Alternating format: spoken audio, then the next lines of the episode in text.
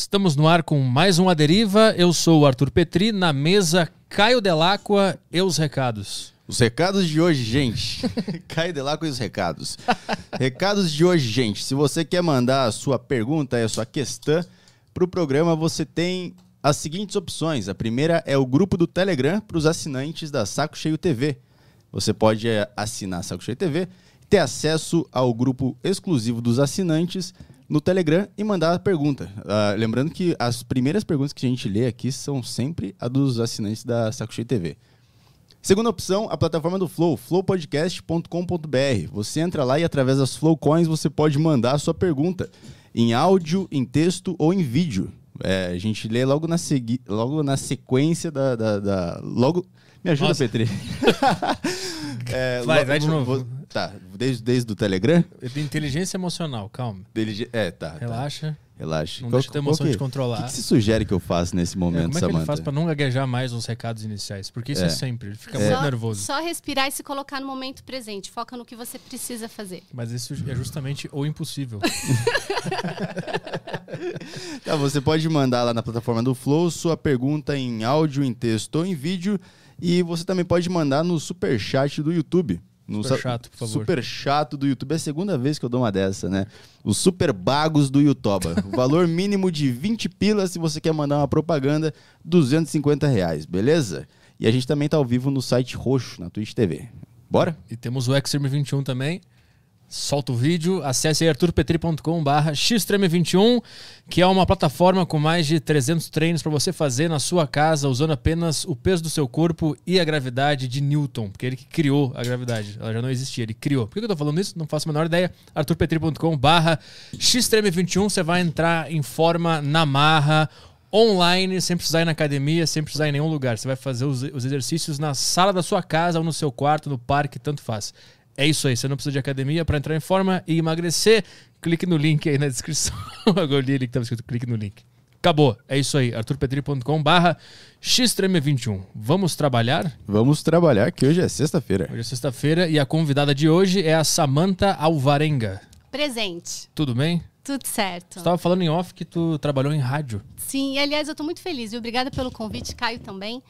E estou muito e feliz. Obrigada à minha namorada que te sugeriu aqui. Ela, Ai, ela fica bacana. mandando um monte de gente pra chamar, a gente ah. sempre chama. Ela é a produtora do, ah, é? do, do, do, podcast. ela trabalha mais que eu aqui. É, e ela não ganha um tostão pra isso. Agradeça a ela, então, também, viu? Estenda meu, meu agradecimento pra ela, que eu realmente estou muito feliz de reviver meus tempos de rádio aqui, né? De rádio e de TV também, né? Tô formada em jornalismo? Muito legal. Fiz um ano de jornalismo e depois de quebrar meu quarto. Como assim? Aí eu... Oi? E aí depois eu quebrar meu quarto, eu falei, isso não é para mim, não quero mais, mas meu sonho sempre foi fazer jornalismo, sempre foi. Como assim quebrar o quarto? Mas vou te contar. Eu tava. Então, né, contar a minha história. Na verdade, é, eu sempre quis fazer jornalismo e eu tava num momento muito, muito, realmente muito estressante na época, né? Eu tinha acabado de perder a minha mãe, e fui fazer a faculdade de jornalismo, então eu trabalhava durante o dia, à noite ia para a faculdade, final de semana queria descansar, tinha que fazer trabalho, ir para a rua fazer matéria, para a faculdade, né? E eu fiquei muito, falei, não, não é isso que eu quero. Eu sempre quis levar minha mensagem para as pessoas, né? Eu venho da, da área de comunicação, na verdade. E a inteligência emocional, né, o meu trabalho surgiu a partir de uma necessidade pessoal minha. Mas assim, eu tenho, eu tenho sangue e veia de artista. A comunicação tá no, na minha veia. Inclusive, eu tenho uma TV tatuada aqui. É, onde é que você trabalhou?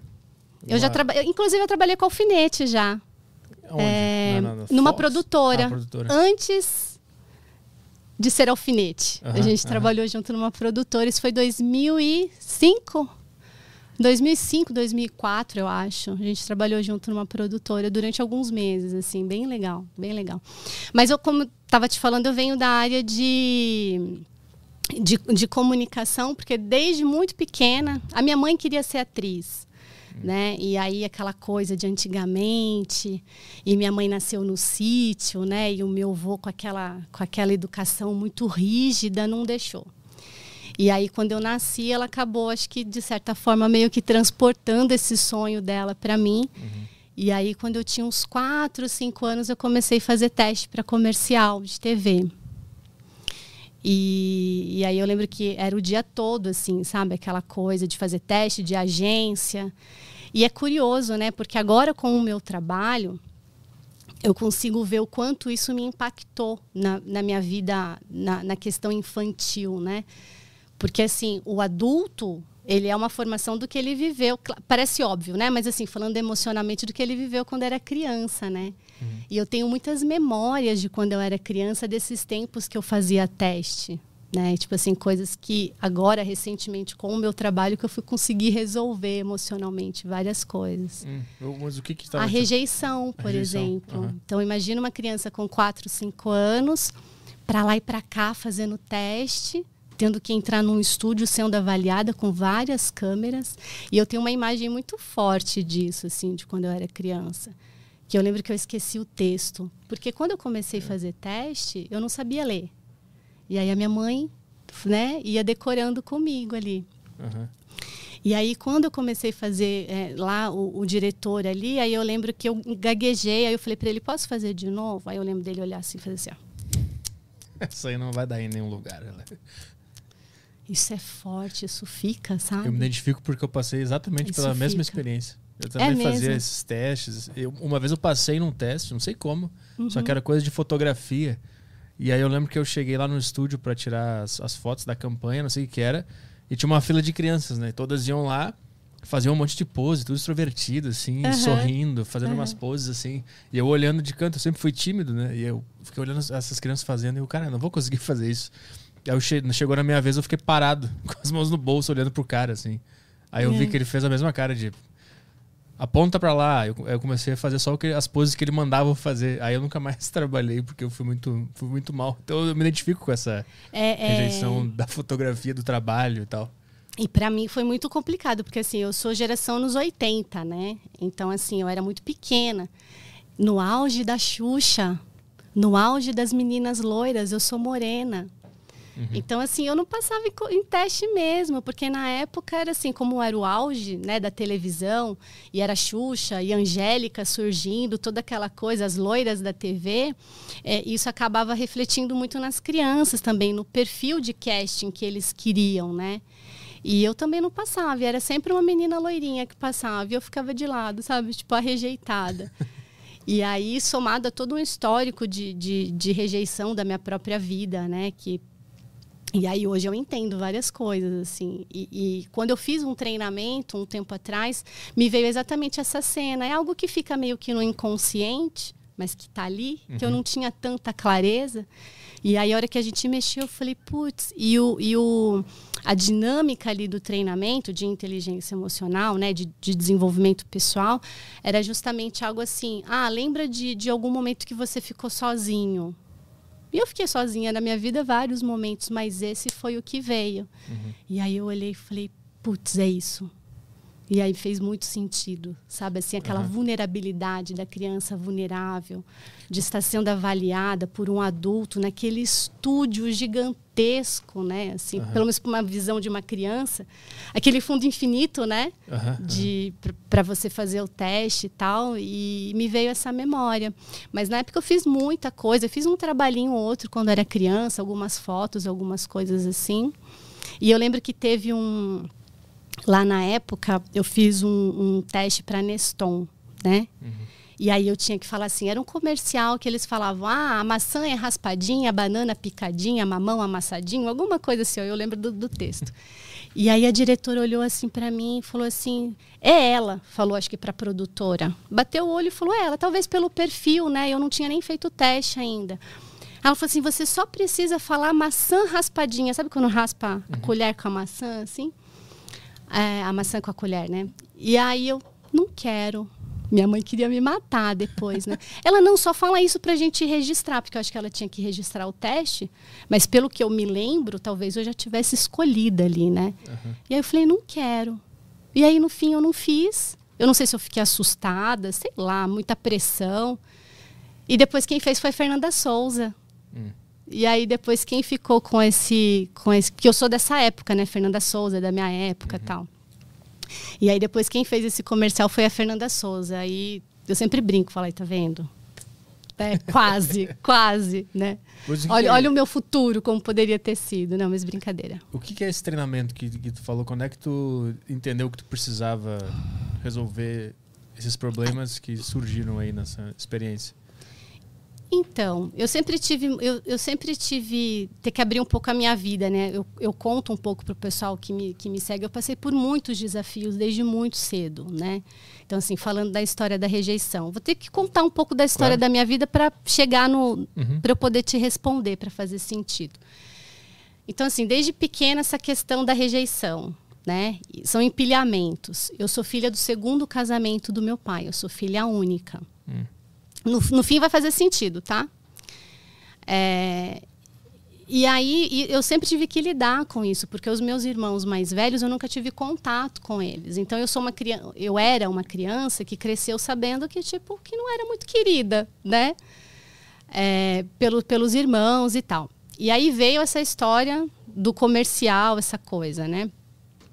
E como que a, e como que a, a inteligência emocional veio? Porque num determinado momento, já na fase adulta, já adulto uns anos atrás, eu, eu perdi meu pai com 11 anos, meu pai faleceu eu tinha 11 anos, e, e eu sou filha única, então ficou eu e minha mãe, né?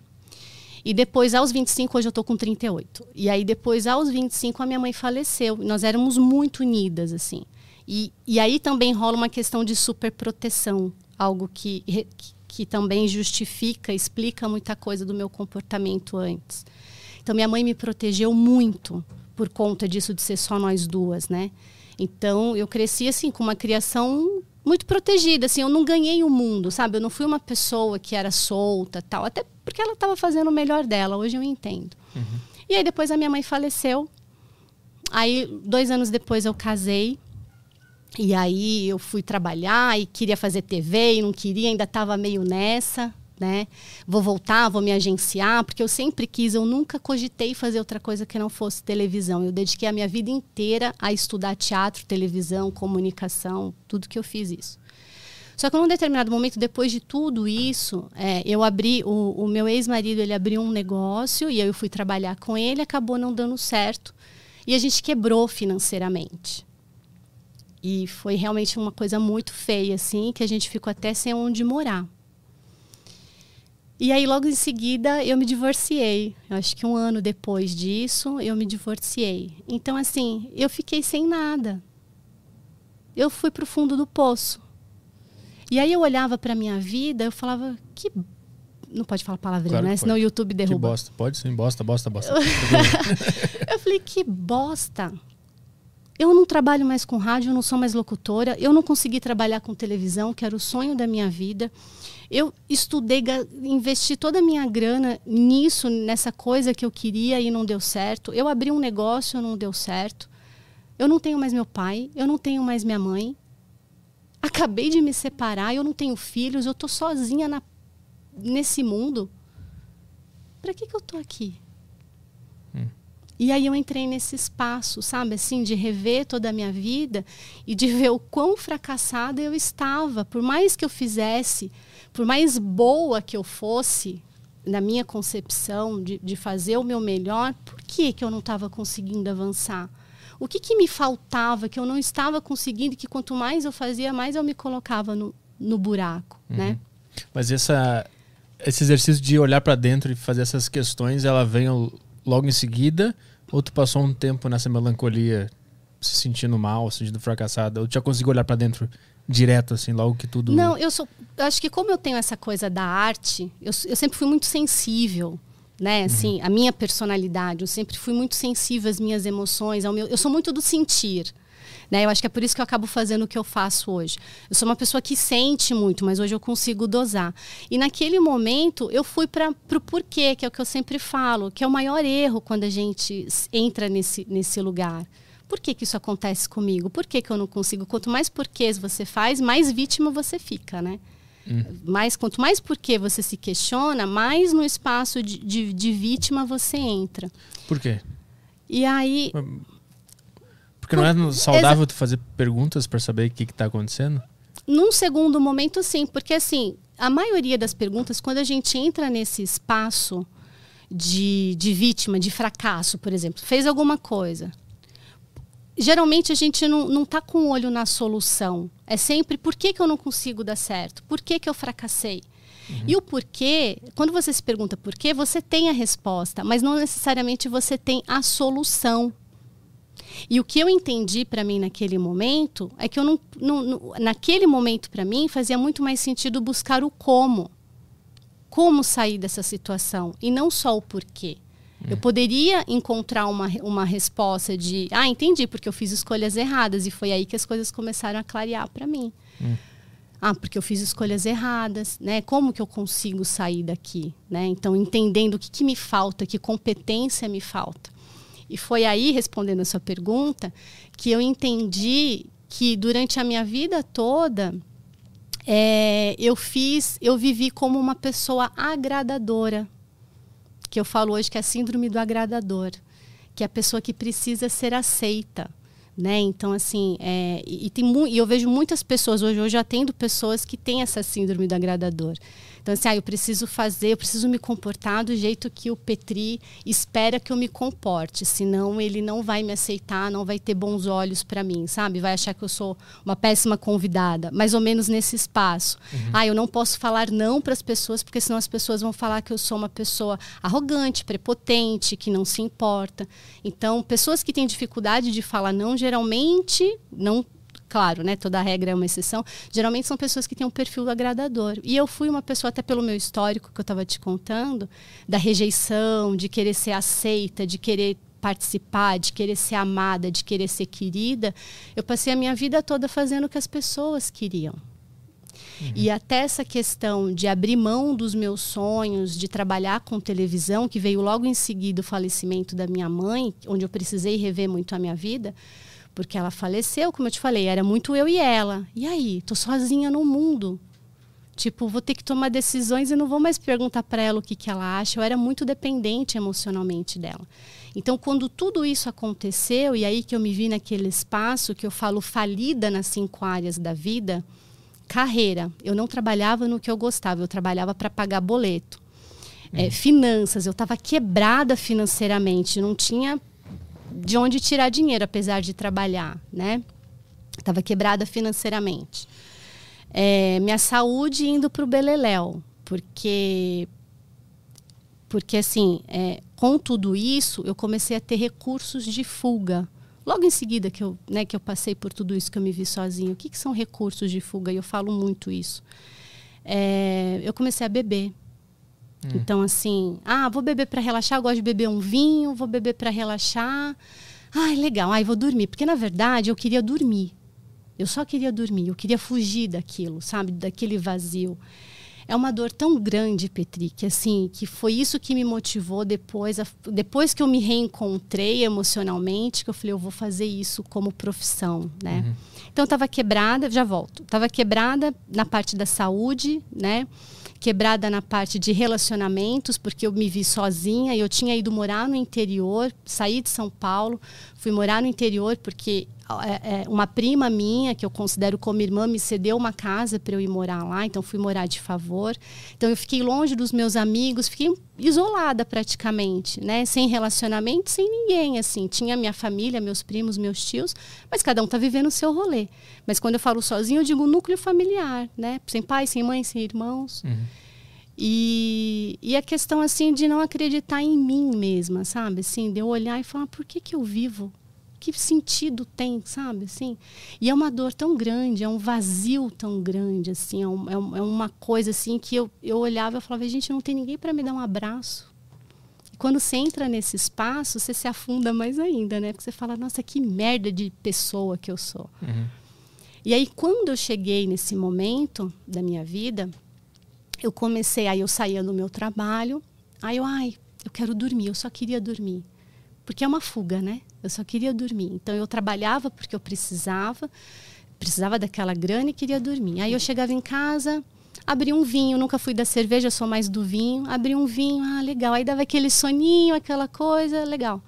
Fiz isso um dia, fiz isso um dois, fiz isso três, sábado, domingo, segunda, terça, quarta. A hora que eu vi, eu já estava bebendo há uma semana, 15 dias, um mês. Virou um hábito. Virou um hábito. Eu criei um hábito. Porque um hábito, você, se você faz todos os dias, você cria um hábito. Uhum.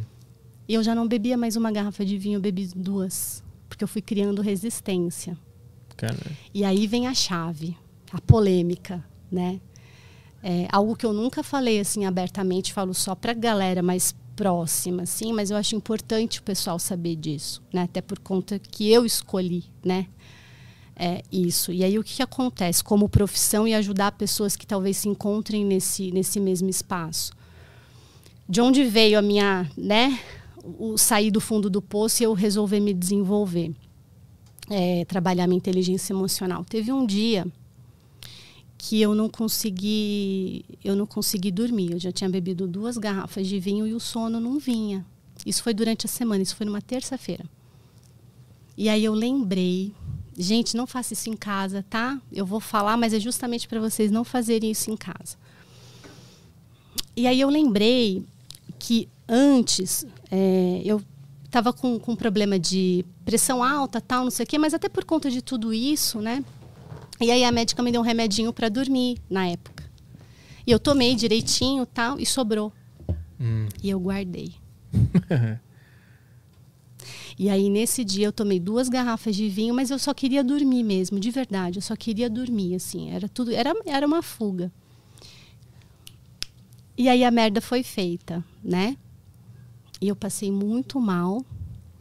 E aí eu Tomou- só lembro. Tomou o remédio que tinha. Tomei o remédio. Eu não tomei um. Eu tomei o que tinha no frasco. Acho que tinha uma meia dúzia. Cara, E era aquele remédio é, sublingual que eu acho que eles falam, que você coloca embaixo da língua, ele derrete. Então, assim, colocou debaixo da, da língua, filhão, derreteu, já era, É, entendeu? nem Não o- tem volta. Que nem o ácido. Não tem volta. LSD. Não tem volta. E aí eu fiz isso. E aí eu misturei bebida com remédio para dormir. Eu lembro que o meu coração acelerou muito, sabe? Ficou tu, tu, tu, tu, tu, tu, tu. Eu falei, ferrou. Ferrou. É, é hoje. Mas não era a minha intenção. Eu só queria dormir. E aí eu lembrava, tipo assim, passa assim, é muito rápido, passa muita coisa na cabeça. Eu falava, meu Deus, a minha prima, porque eu morava na casa dela, né? Mas eu- tu dos tava, fundos da casa dela. tu tava achando que ia morrer. Tava. E aí eu falei, meu Deus, e agora? Porque assim, a sensação era essa, né? Eu nunca, tive, nunca tinha vivido isso. E meu coração começou a acelerar, comecei a ficar zonza. Aí eu lembro que eu fui segurando na cama, assim, eu falei, bom, eu pensei comigo, ainda consegui pensar. Eu falei, se eu morrer, eu vou morrer na minha cama, pelo menos alguém, ninguém vai, vai, ninguém vai me achar caída aqui, eu não quero dar trabalho para ninguém. Deitei, e aí eu lembro que eu falei, ferrou. Na- eu tinha certeza que eu não ia acordar aquele dia, Petri. Eu tinha certeza. Aí a única coisa que eu senti assim, eu falei, putz, ferrou. Aí eu só lembro assim, tenha coragem. Porque eu já estava meio que buscando algumas coisas, vendo alguns vídeos no YouTube. Aí eu falei, é autorresponsabilidade, né? Tipo, fui eu que fiz isso, agora eu que aguente as consequências. E aí no dia seguinte eu acordei, zonza, assim, totalmente maluca. Foi só o tempo de eu realmente mandar uma mensagem pro meu chefe falando que eu não ia trabalhar. E naquele dia eu fiquei muito mal, assim. Mal por tudo que eu estava vivendo e mal de ter feito isso. Porque eu falei, gente, que, ma que maluquice. Eu tive uma segunda chance. E aí, eu fui, é, eu abri o meu computador e eu falei, isso não está certo, eu preciso dar um rumo na minha vida. Porque a minha sensação que eu tinha era assim, que ninguém ia, e realmente é o que acontece, ninguém ia fazer nada por mim ali. Eu que tinha que levantar sozinha, sabe? Eu não tinha um companheiro do meu lado para me apoiar mais. E, e foi muito bem resolvida a minha separação. A meu ex-marido é uma pessoa incrível, uma das pessoas mais incríveis que, que eu já conheci. Tenho um grande respeito e gratidão por ele. Mas é que naquele momento não estava mais funcionando né, o nosso casamento e a gente decidiu cada um seguir para um lado. Mas eu não tinha mais alguém do meu lado com quem contar, não tinha com quem dividir a minha jornada, sabe? Isso me doía muito. Eu estava ferrada ali, e aí? Não tinha pai, não tinha mãe. E aí a minha ficha caiu. Eu falei, ou eu me entrego de vez, desisto de tudo logo porque eu já tô ferrada. Eu estava totalmente sem esperança, eu estava totalmente perdida, sem saber o que fazer. É um espaço muito estranho. Hoje Tava eu só- consigo, é, hoje eu consigo falar com certo distanciamento. Aham. Você tava levando a, a vida. A vida que te levava pro lugar que ela queria levar. Tu não tinha Exatamente. controle nenhum eu sobre. não tinha controle nenhum. Aham. E aí eu abri o computador e na época, como eu- depois que eu me separei, eu me sentia muito sozinha. Assim, solidão mesmo, porque existe uma diferença de solidão e de solitude, uhum. né? Solidão é quando você fica naquele espaço sofrido, de realmente de vazio. Solitude é quando você olha e fala, nossa, que legal, né? Ser, ser solteiro, tá sozinho, bacana, jantar pipoca, assistir Netflix, ninguém mexer no saco. Isso é solitude, é você estar tá feliz de estar tá sozinho. Mas não era o meu caso. Naquela, na, naquele lugar eu estava realmente na solidão. E aí eu já vi alguns vídeos para você ter uma ideia, tipo, para mim era uma coisa assim tão profunda realmente olhando assim, que eu colocava vídeos no YouTube e colocava tipo assim, eu na época eu assistia muitos vídeos da Melodia Moreno que fala sobre é, ela fala um pouco sobre inteligência emocional e tal. Eu via vídeos de um monte de gente e eu colocava assim, almoçava com aquelas pessoas. Olha a importância, eu amo internet, né? Olha a importância da internet de ter alguém do outro lado fazendo um trabalho como esse, seja o que for, né? Uhum. Mas assim, era minha companhia. Então cada dia eu almoçava com alguém diferente, eu jantava com alguém diferente, deixava e eu fazia isso mesmo, colo colocava o, o celular assim de frente para mim como se a pessoa estivesse ali, sabe? Assim, então durante aquele tempo aquelas pessoas do, do YouTube eram os meus amigos, a minha companhia. Uhum. E aí depois desse dia quando eu acordei, é, eu abri o computador assim, eu falei não está certo isso. Eu preciso dar um jeito na minha vida eu, só que eu tenho que decidir. Aí me veio, sabe, ou eu realmente me afundo de vez e, e, e vou embora mesmo e, e, decido realmente desistir de tudo, ou eu vou dar a volta por cima e vou fazer valer tudo que eu fiz na minha vida.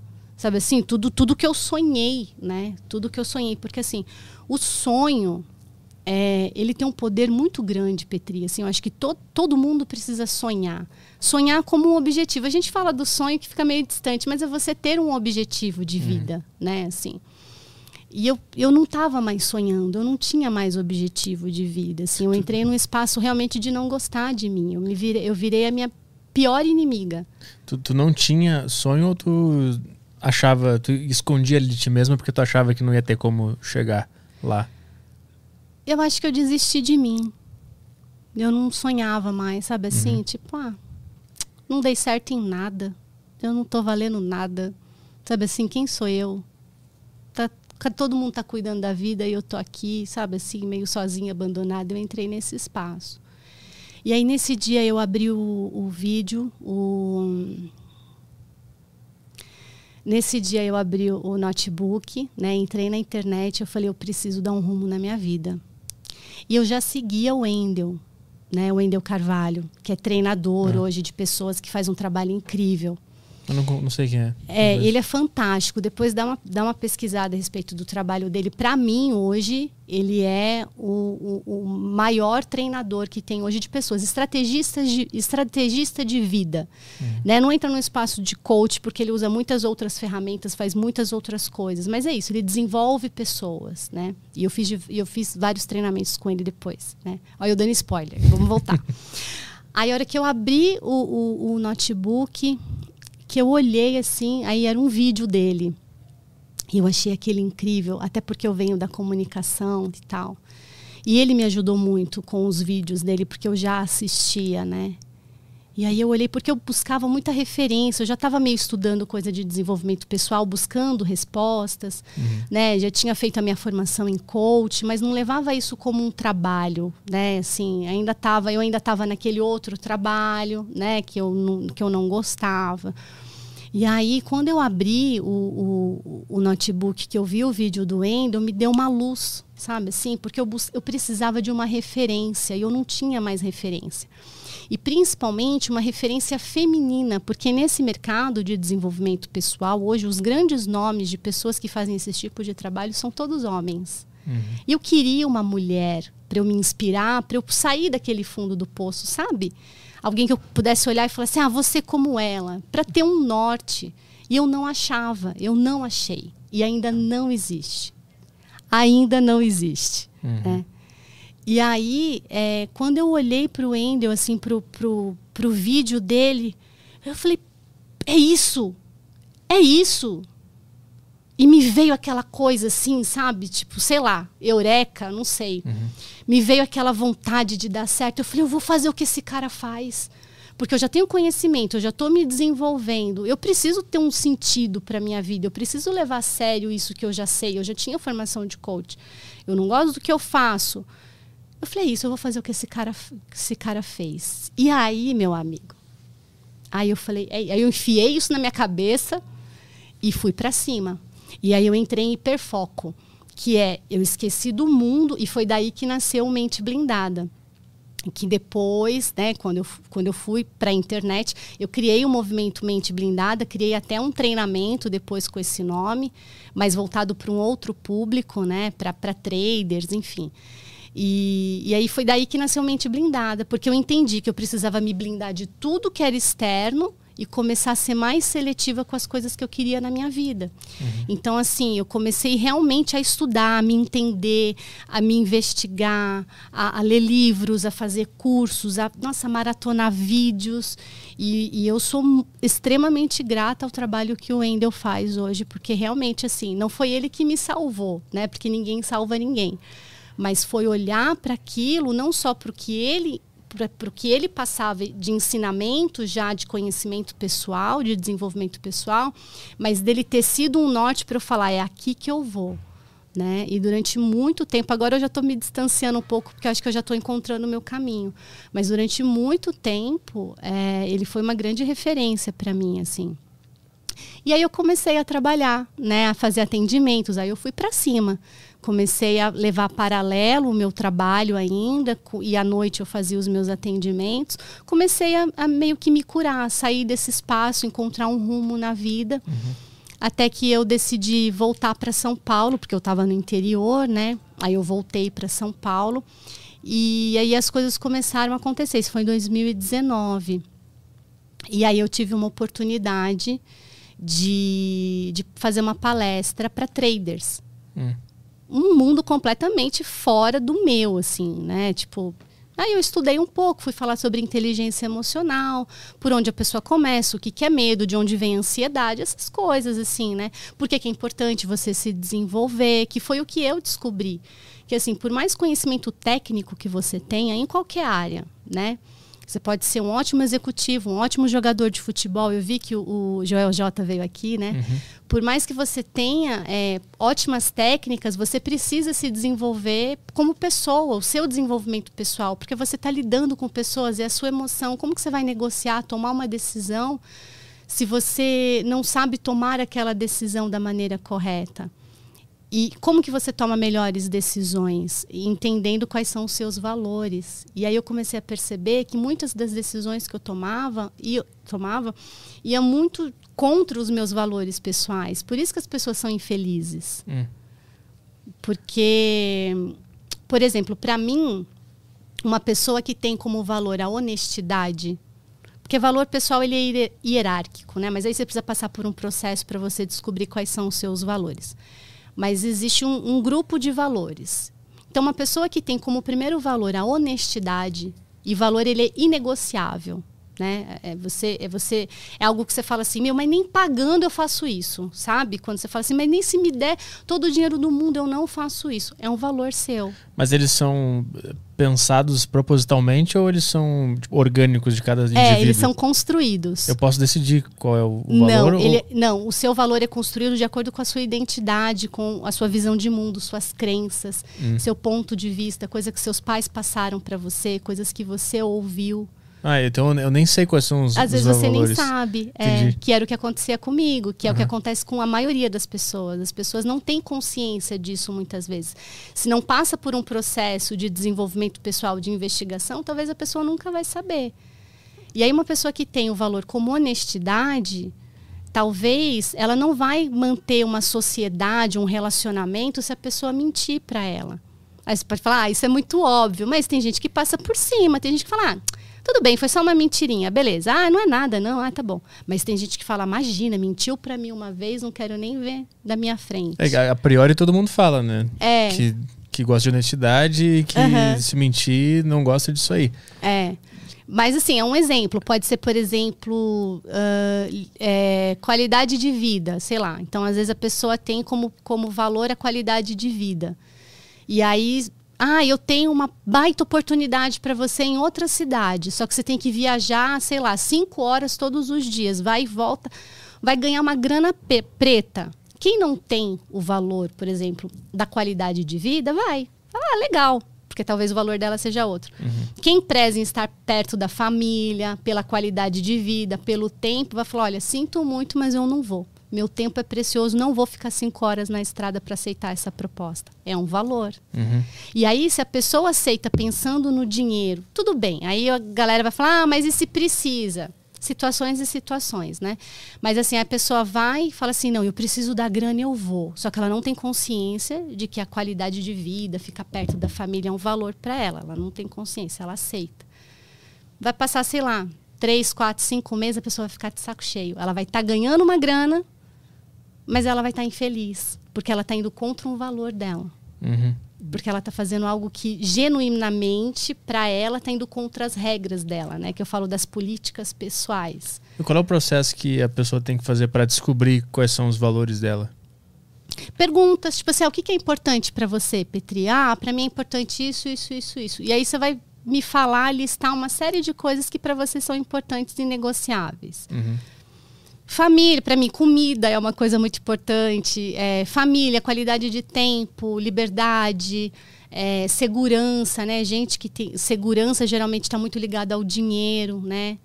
É, tem gente que é mais vida louca com dinheiro, tem gente que não, que é mais controlada, ou seja, preza pela segurança, né? Tem até um exemplo disso é, que eu posso te falar, mas assim, é, faz a lista e ele é hierárquico. E aí você vai me falar várias coisas que são importantes para você, que você considera realmente importante. E aí a gente vai colocando em ordem. Tá, então me fala, família é mais importante que seu trabalho?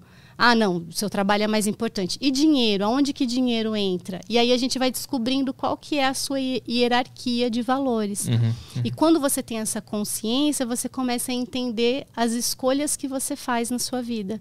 Você fala, Putz, entendi, entendi.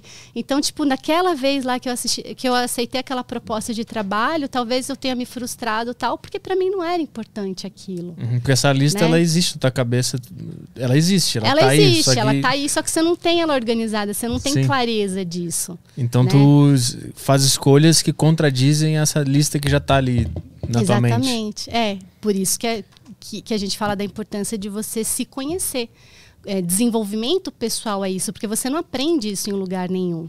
Né? Assim, agora sim, né? quando você passa por um processo de mentoria, enfim, de realmente de, de, de ter uma estratégia para a sua vida, aí você começa a entender né? seu perfil de comportamento, seu perfil pessoal, uma série de coisas que vai te dando conhecimento para você aprender a lidar com essas situações.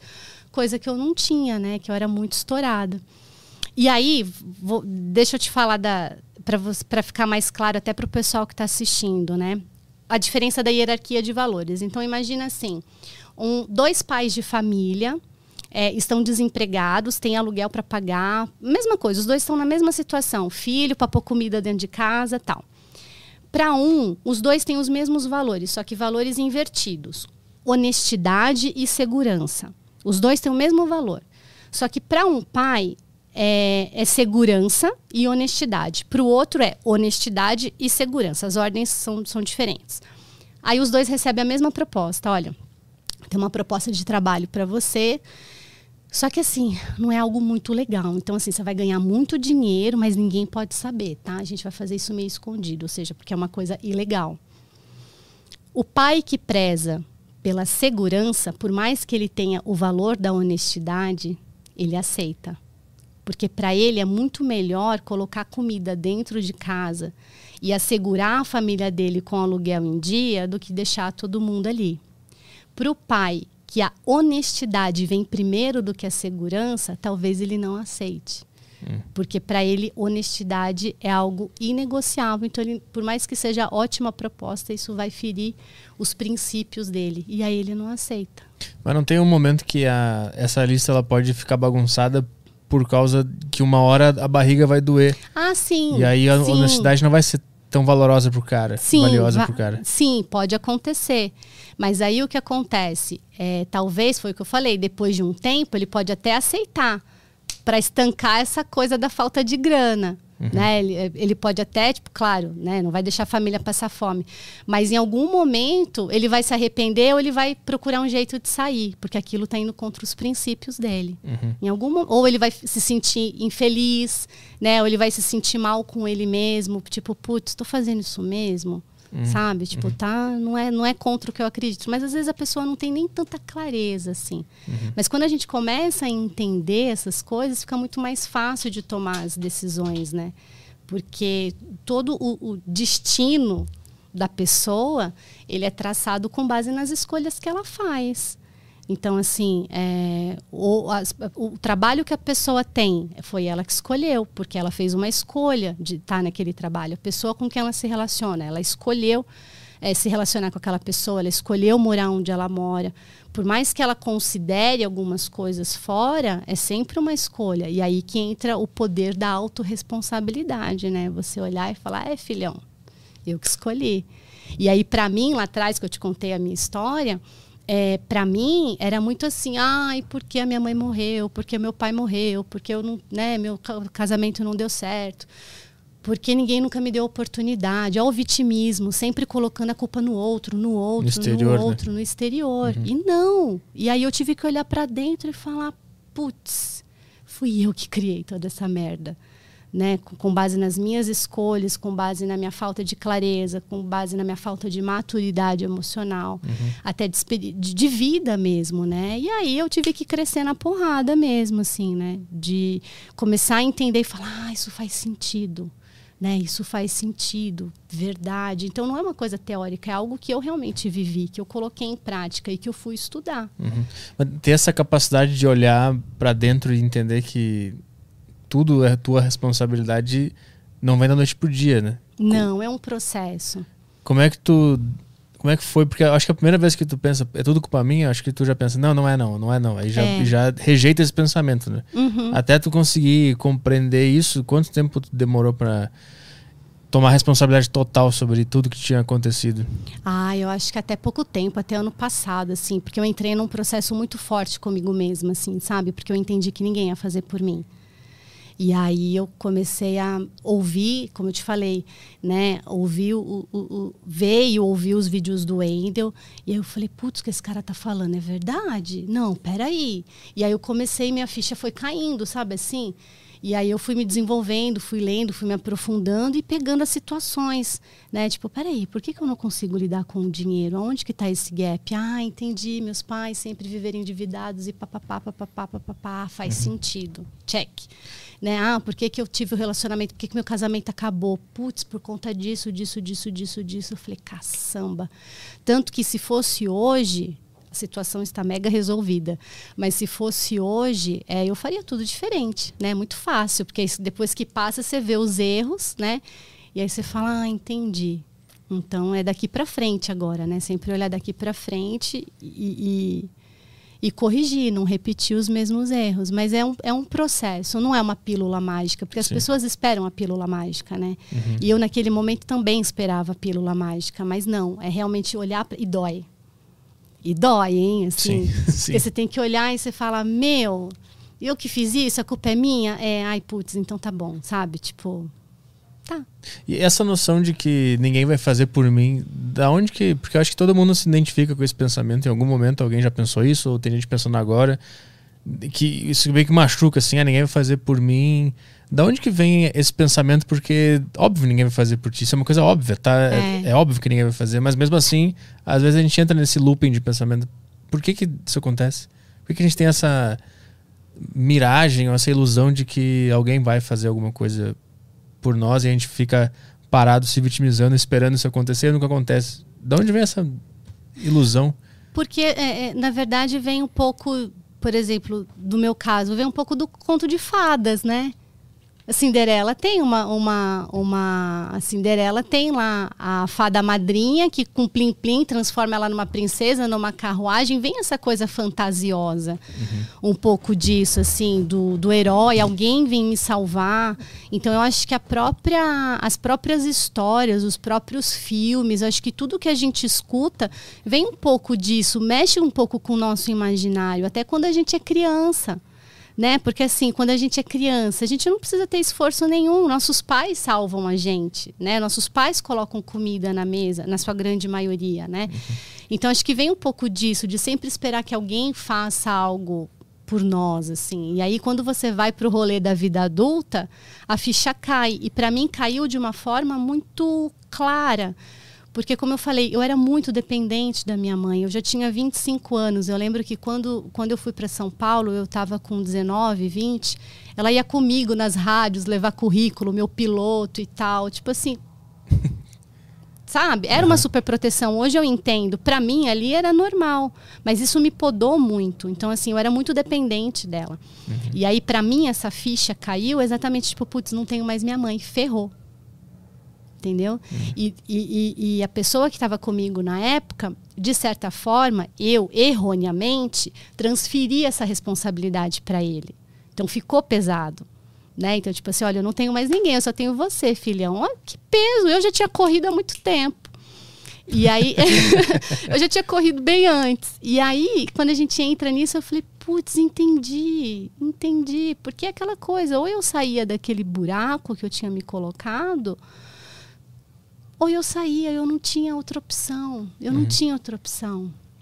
Qual, qual, qual, a tua experiência que hoje tu atende pessoas e, e resolve, não resolve o problema, mas tu eu faz oriento, treinamento, orienta né? e tal. É, eu tu, oriento. Tu percebe que esse esse problema dessa coisa da, da, do príncipe encantado, de que alguém vai me socorrer, acontece mais com mulheres por causa desses, desses contos do príncipe no cavalo e, e da Rapunzel? Ou é, é, é normal? É 50-50, homem a, e mulher? A maioria. Hoje a maioria do meu público é masculino, ah. né? Até por conta, é, como, como eu surgi nesse, nesse meio. Eu recebi uma proposta para palestrar num, num evento para trader. Eu não conhecia né, esse lugar. E aí não conhecia nada, e aí eu vi uma oportunidade e comecei a desenvolver traders, né? Então hoje a, a maioria do meu público vem daí. Mas eu sinto que a galera, assim, fica esperando. O pessoal espera, sabe assim, uma, uma pílula mágica, alguém vai me salvar, até quando me procura. E aí eu falo, olha, faz assim, assim, assim, né? Você fez? Não. Viu? Mas assim, como é que eu resolvo a questão de Tô te falando o caminho, filhão. Faz. As pessoas não querem sair da zona de conforto. Meio que todo mundo tá procurando uma mãe, né? É, exatamente. Isso é muito doido. Exatamente. E aí, meio que a galera fica, ai, tipo, achando que eu vou salvar. Eu não salvo ninguém, sabe assim? Tipo, eu não transformo ninguém, não salvo ninguém, nada. Eu mostro o caminho hoje com base no que eu vivi. Se eu não vivi, eu, eu não entro nesse espaço, sabe assim? Eu não falo do que eu não tenho experiência, do que eu não tenho vivência e as ferramentas que hoje eu tenho conhecimento. Então, eu juntei tudo isso, consegui juntar tudo isso e criei a minha, a minha forma de, de ajudar essas pessoas uhum. nessa metodologia. Qual é a, a tipo, é, o fato que sempre se repete nas pessoas? Qual é o principal problema que as pessoas trazem que tu vê que é uma coisa que meio que todo mundo compartilha em comum, do mesmo problema, a mesma dificuldade. Eu acho que até por conta de tudo que a gente está vivendo no último ano com pandemia e com todas essas mudanças, e isso é um problema não só do, do, do país, se eu não me engano, o Brasil é o segundo é, país com ansiedade. Né? Então, assim, as pessoas são muito ansiosas. Mas eu vejo que essa ansiedade é uma necessidade de controle, hum. coisa que a gente não tem. E de onde vem essa necessidade de controle, essa ansiedade? Porque a ansiedade é você sempre viver no futuro. Né? Então, assim, ah, o que, que vai acontecer? Será que vai dar certo? Como será que vai ser lá? É, ai, putz, vou ficar sem dinheiro. Como é que vai ser? E isso, o CIS, as, as histórias que as pessoas contam, os medos, todas essas coisas do que pode acontecer, isso gera ansiedade, porque a pessoa está sempre com a cabeça no futuro. E aí eu vejo que as pessoas sofrem muito por conta disso, de querer controlar o que não é controlável. Né? E esse, essa foi a grande virada assim, para mim. De eu entender que eu não controlo o, fatores externos e que é, as pessoas também não são capazes de me controlar. E as pessoas entram muito nesse, nesse espaço, sabe assim, de querer controlar o outro, de querer saber o, a, o que, que o outro vai fazer né? Tipo, que que não não só em relacionamento, mas de uma maneira geral, até no trabalho. Uhum. E as pessoas acabam se tornando um pouco intolerantes. Então assim, ah, putz, Petri, é, por que que ele não pensa que nem eu? Sabe assim? Como assim ele? E aí essa necessidade de, de controlar, de querer que, que esteja alinhado, vai criando uma ansiedade. A hora que vê a pessoa já entrou num, num ciclo de intolerância ali. E aí ela já está desequilibrada emocionalmente, porque ela não sabe lidar com isso. Resumiu o Twitter. Por isso que o Twitter é assim. Exatamente por isso que o cara não. Lá no Twitter ninguém aceita que alguém pense o contrário, né? É muito louco Quer isso. impor a opinião. É, é muito né? doido isso. É muito doido. E a hora que você entende isso, dá um alívio, porque você já não vai se preocupar, você não vai direcionar a sua atenção, essa energia para o que não depende de você. Mas tem como de fato zerar isso aí e nunca mais pensar na- no futuro e ficar com medo e gerar essa ansiedade? Ou isso é uma coisa que só dá pra controlar? Dá pra acabar com isso? Não. Não acaba, né? Só controla. É, na verdade a gente não controla, né? Controla o- É. a vontade de controlar. É, eu, eu, inclusive, né, uso muito esse termo de controle emocional, mas assim, a gente não controla as nossas emoções, você gere as suas emoções, você administra. Então, a partir do momento que você cria uma, que você tem um momento de ansiedade, de qualquer coisa que vem, você tem que falar assim, peraí, o que, que eu estou sentindo? Ah, é medo, ansiedade? O que, que eu faço com isso? Sabe assim, é ou vou alimentar isso ou peraí, o que, que eu posso fazer com isso? Sabe? Estou ansiosa. Por exemplo, um exemplo. Vim para cá, né? Ah, vou lá na deriva, tal, falar com o Petri. Não faço ideia, é um território completamente diferente para mim. É um, um lugar desconhecido. E muitas pessoas se colocam nesse lugar. Uma proposta de trabalho, um relacionamento, qualquer coisa, né? Tô falando uma coisa mais do dia a dia. É um ambiente desconhecido. Isso dá insegurança? Dá, porque eu não tô no controle né? Inclusive uma amiga minha falou isso para mim, que eu falei para ela, eu falei, ah, eu acho que eu tô um pouquinho ansiosa, né? Aí ela falou assim, mas você tá tão acostumada com isso? Eu falei, mas eu não estou no controle. Tipo, não, não sou eu que, que, que vou estar no comando. Olha como é importante isso. Eu falei, mas eu não estou no controle. É um território diferente para mim. Ah, aham. E aí, por exemplo, putz, será que o Petri vai ser legal? Será que o Caio é gente boa? Como será que vai ser? E se não for? E se não for? E aí vem a ansiedade, sabe? Tipo, putz, e se eu falar merda lá? Aí vem a ansiedade, vem os medos, os e sis, e sis, e sis, e sis. Se eu dou vazão para isso, ferrou. Eu já me descontrolo, eu já fico com medo, eu já fico insegura, eu já não fico mais confiante. Ferrou. Então, a partir do momento que eu identifiquei, não, peraí. Não, mas assim, você tem que ter estratégias e se conhecer. Sabe assim, não, mas aí você faz isso, faz aquilo, não sei o quê. Ah, legal. Tipo, já tenho o meu plano de ação aqui, já sei para onde correr. Mas para conseguir enxergar a insegurança e a ansiedade com essa calma e conseguir analisá-la de fora também é, é difícil pra cacete conseguir É, se, é treino. se descolar. É, Mas como é- é que treina isso? É treino. Porque os Todo- pensamentos se confundem, então não sabe que, qual é o teu pensamento consciente, qual Aham. é o qual é a voz da ansiedade, o que, que na verdade tu quer, será que tu não quer a ansiedade?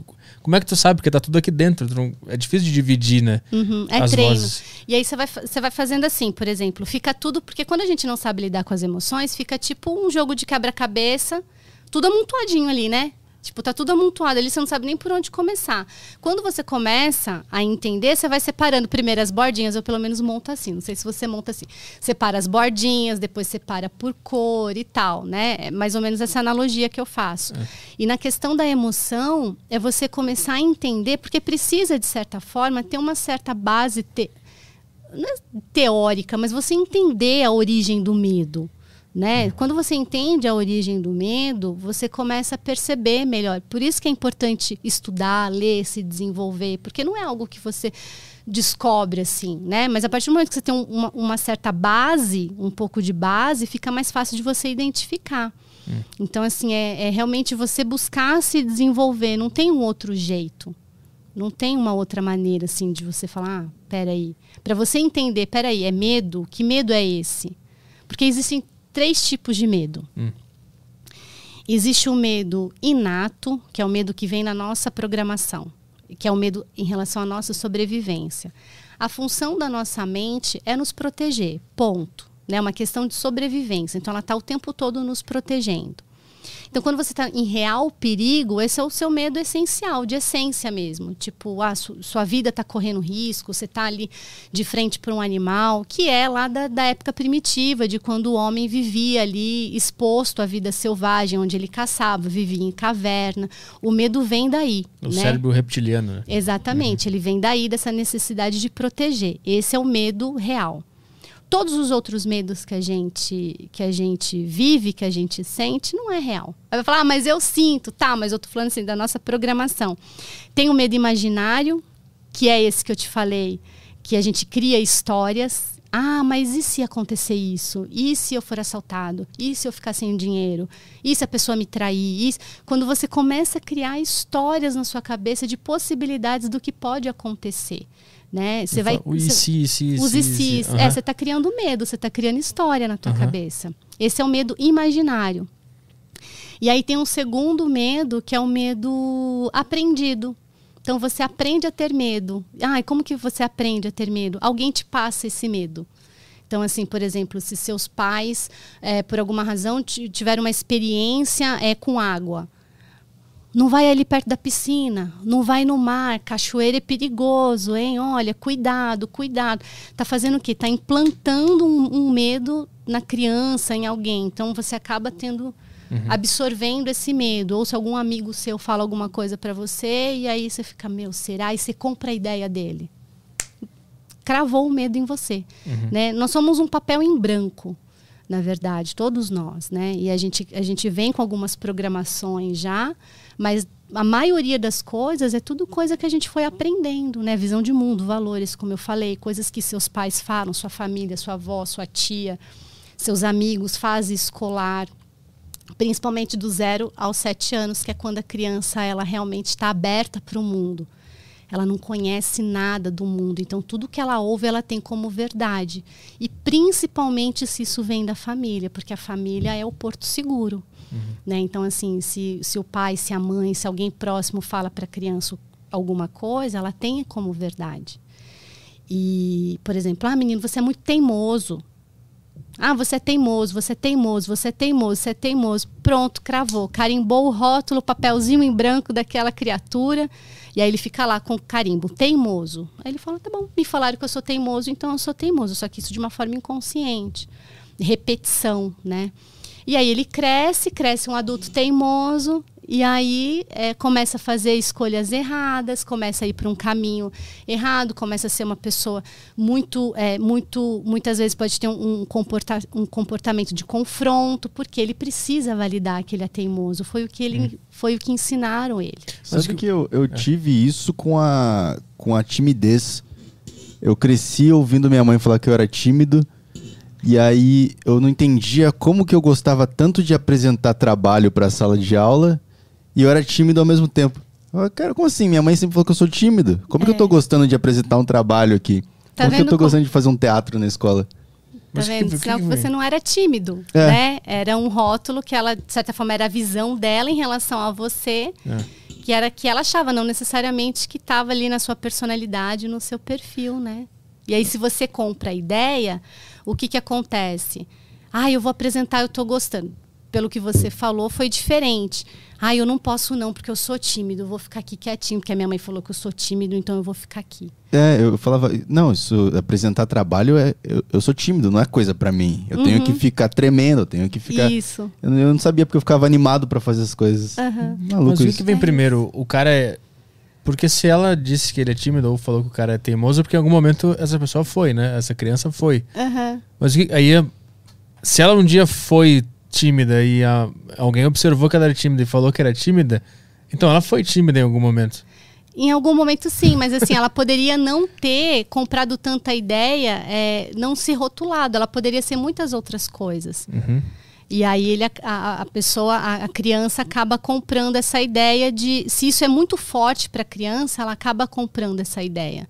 Né? Que nem eu, a vida inteira cresci. Fala, e isso foi algo que eu resolvi agora na, na fase adulta, assim, né?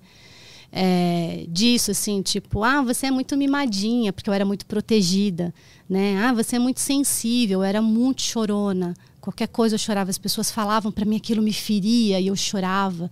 E eu ouvia isso de dentro da família e virava uma bola de neve, porque aí a pessoa falava: "Ah, você é muito sensível". Eu chorava. Aí, tá vendo? Você é sensível. Eu chorava mais ainda. Eu não uhum. conseguia sair desse ciclo. E aí depois eu comecei a entender né? E aí eu fui resolvendo um por um, assim, sabe, com as minhas coisas, assim, até da família, de eu poder chegar para a pessoa e falar assim, olha, quando você me falou isso me machucou. Hoje tá tudo bem, tá? Mas me machucou. E hoje para mim também tá tudo bem. Quando tu disse que tu resolveu, tu o ato de resolver alguma coisa é só o ato de refletir, pensar ou tem alguma coisa na prática que dá para fazer para resolver? As duas coisas. Às vezes refletindo e você se resolvendo com aquilo e ficando tudo bem, muitas vezes vem de uma reflexão, muitas vezes vem de um momento de perdão, não só em relação a alguém, mas a você mesmo, sabe? Assim, de, de se resolver aqui dentro mesmo, de organizar os sentimentos. Mas às vezes é preciso, é, se necessário, até você chegar na pessoa, conversar e ritual, fechamento de ciclo. Uhum. Sabe? Às vezes é preciso você você fazer isso assim com a pessoa. É, ou não, às vezes a pessoa já faleceu, ou a pessoa, ou você nem faz mais sentido. Você sabe que você tem alguma coisa mal resolvida, mas às vezes nem faz mais sentido é, você falar com a pessoa. Mas aí você pode, num momento com você, imaginar que a pessoa está na sua frente, você falar tudo o que você gostaria para a pessoa.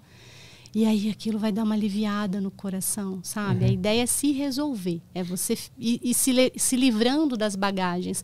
Porque ao longo da nossa vida a gente vai né, adquirindo bagagens, a gente vai pegando tudo isso, vai ficando pesado. E chega uma hora que você fala, eu não preciso mais disso. Para mim hoje não faz mais sentido. Deixa para trás para poder caminhar. O, o, perdão é uma coisa interessante, né? Porque o perdão não tem nada a ver com a outra pessoa que tu está perdoando, não. Né? Tem a ver contigo mesmo. Exatamente tem a ver com você mesmo. E recentemente eu passei por um processo muito importante. Olha, eu abrindo minha vida ah. aqui, gente. Ai, meu Deus. Vou, eu vou virar treinador de pessoas. Já, não, eu, eu fico imaginando, né, depois o pessoal, né? Ai, meu Deus. não, assim? mas assim, não, eu não tenho problema nenhum. É que as pessoas falam, Samanta, não abre tanto a sua vida assim. Eu não tenho problema nenhum, de verdade. É. Mas é, eu não sei como as pessoas recebem depois, né? A forma como as pessoas encaram isso depois, né? Se, se usa na maldade, não nunca ninguém ah, usou na mas maldade. Aí, aí não mas... temos controle, né? É, não é. temos controle, exatamente. mas eu gosto de abrir até para as pessoas entenderem o processo, porque eu, foi o que eu falei, eu só estou nessa posição de fazer o que eu faço hoje porque eu passei por tudo isso e eu vejo quantas pessoas sofrem por não saber o caminho e eu descobri o caminho da forma mais dura possível, né? E falando dessa questão de, de se resolver, durante muito tempo eu fiquei com essa coisa, ah, é porque eu sou rejeitada, porque ninguém gosta de mim. Coisa da minha cabeça, hoje eu sei, né? Eu, eu nunca tive problema nenhum com os meus relacionamentos amorosos e tal durante a minha vida. Mas eu ficava nessa de que eu era rejeitada. E aí tinha, eu lembro que tinha um menino na escola que ele gostava de mim. E eu nunca namorei ele. E eu ficava depois, eu, eu sempre. Por que, que eu nunca namorei o fulano? Mas o fulano gostava de mim. Samanta, o fulano gostava de você e você fica nessa de ninguém, ninguém nunca te quis, né? Coisa da minha cabeça, por conta daquela questão da rejeição que eu falei. Olha pra você ver como a, a nossa cabeça é maluca, né? E aí outro dia eu, eu falei de, desse fulano. E eu falei, verdade, fulano, como é que tá, né? Mas não que eu quisesse nada, assim, mas me veio. Aí no fim, é, a gente acabou se trombando em rede social tal. E, me, e eu senti que eu precisava falar para ele, sabe assim, ó, oh, fulano, lá na época da escola você gostava de mim, né? Oh, desculpa aí, mas até hoje eu não entendo porque eu nunca namorei com você e tal, porque que nunca deu certo. Aí ele falou assim, putz, eu gostava de você e sempre me perguntei o que, que tinha de errado em mim que você não, não, não, né, não, não, não avançou ali e tal, não sei o quê. Criou um trauma no cara. É, e eu falei, nossa, eu nunca soube disso. E por que, que eu tô contando isso, né? É. Pra expor a minha vida amorosa? Não porque aquilo foi um marco, sabe assim, tipo, para mim foi tipo, eu nunca fui rejeitado, isso era coisa da minha cabeça. Hum. E aí ouvi, e aí a gente teve uma longa conversa, tal, mas era tudo coisa de menino de escola, sabe? E hoje nem faz mais sentido isso. E aí, é, para mim foi um marco, para mim foi importante aquela conversa. E a partir daquele momento eu percebi que a minha visão em relação a tantas outras coisas mudou porque eu precisei reconhecer que durante um período eu tive alguém que realmente gostava de mim, que talvez se sentia rejeitado como eu sempre me senti. Olha que coisa maluca. Uhum. E aí resolvi. Sabe assim, nunca tive mais problema nenhum com isso, zerei. E aí, conforme você vai entendendo alguns gaps, alguns espaços da sua vida, que você vai aprendendo a lidar com isso, você entra nesse, nessa coisa de, de resolver. Não era sobre ele, era sobre mim mesmo, uhum. sabe? Que nem você falou, ah, às vezes precisa falar para a pessoa. A conversa fluiu, foi para esse lugar e depois eu percebi o quanto isso me fez bem, ou seja, resolvi uma coisa comigo internamente. Tipo, realmente, era coisa da minha cabeça. Eu nunca fui rejeitada do jeito que eu achava. Mas e quando a pessoa realmente foi rejeitada? Como é que ela faz para ultrapassar o trauma ou a, dor de algo que realmente aconteceu? Uhum. Que não era uma invenção da cabeça dela? Entender que, por exemplo, muitas pessoas passam por isso em relação aos pais, né, a própria família, principalmente, um espaço onde é muito doloroso, ou até relacionamento amoroso, onde você tá afim da pessoa, a pessoa não tá nem aí para você, é entender que você não controla.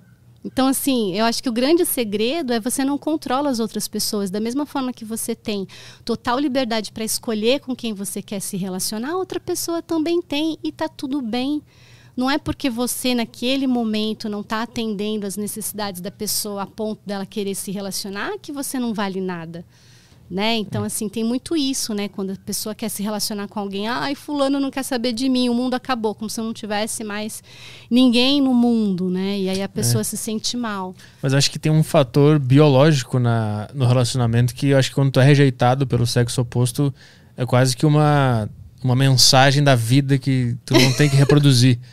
não é?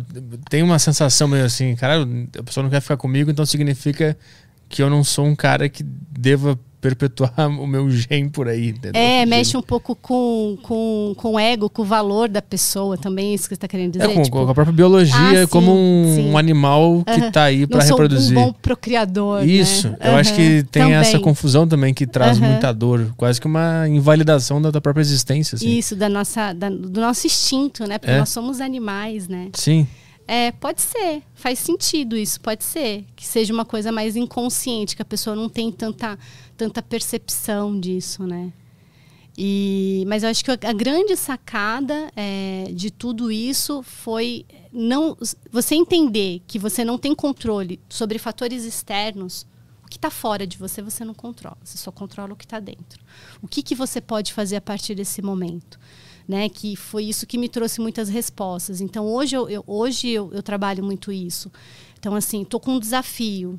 Putz, tá, a partir de agora, o que, que eu posso fazer para. É, é sempre focar na solução, não no problema. E eu via que eu sempre focava muito no problema. Né? Tipo, ai, a rejeitada, ai, a coitadinha, ai, a falida, ai, a sei lá o quê. E nunca resolvia. E quando você não resolve, o ciclo vai se perpetuar. Uhum. As histórias vão se repetir na questão de relacionamento também. Tem gente que fala, ah, eu tenho o dedo podre, ah, eu sempre me relaciono com as pessoas que têm o mesmo perfil. Ah, por quê?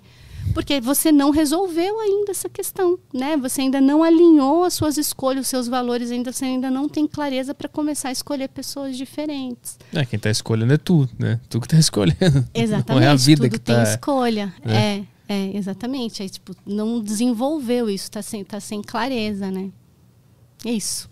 Tá aí, então hoje tu, tu falou que tu estava focada na, em pessoas que fazem trade. Tu, é. Hoje tem bastante desse público.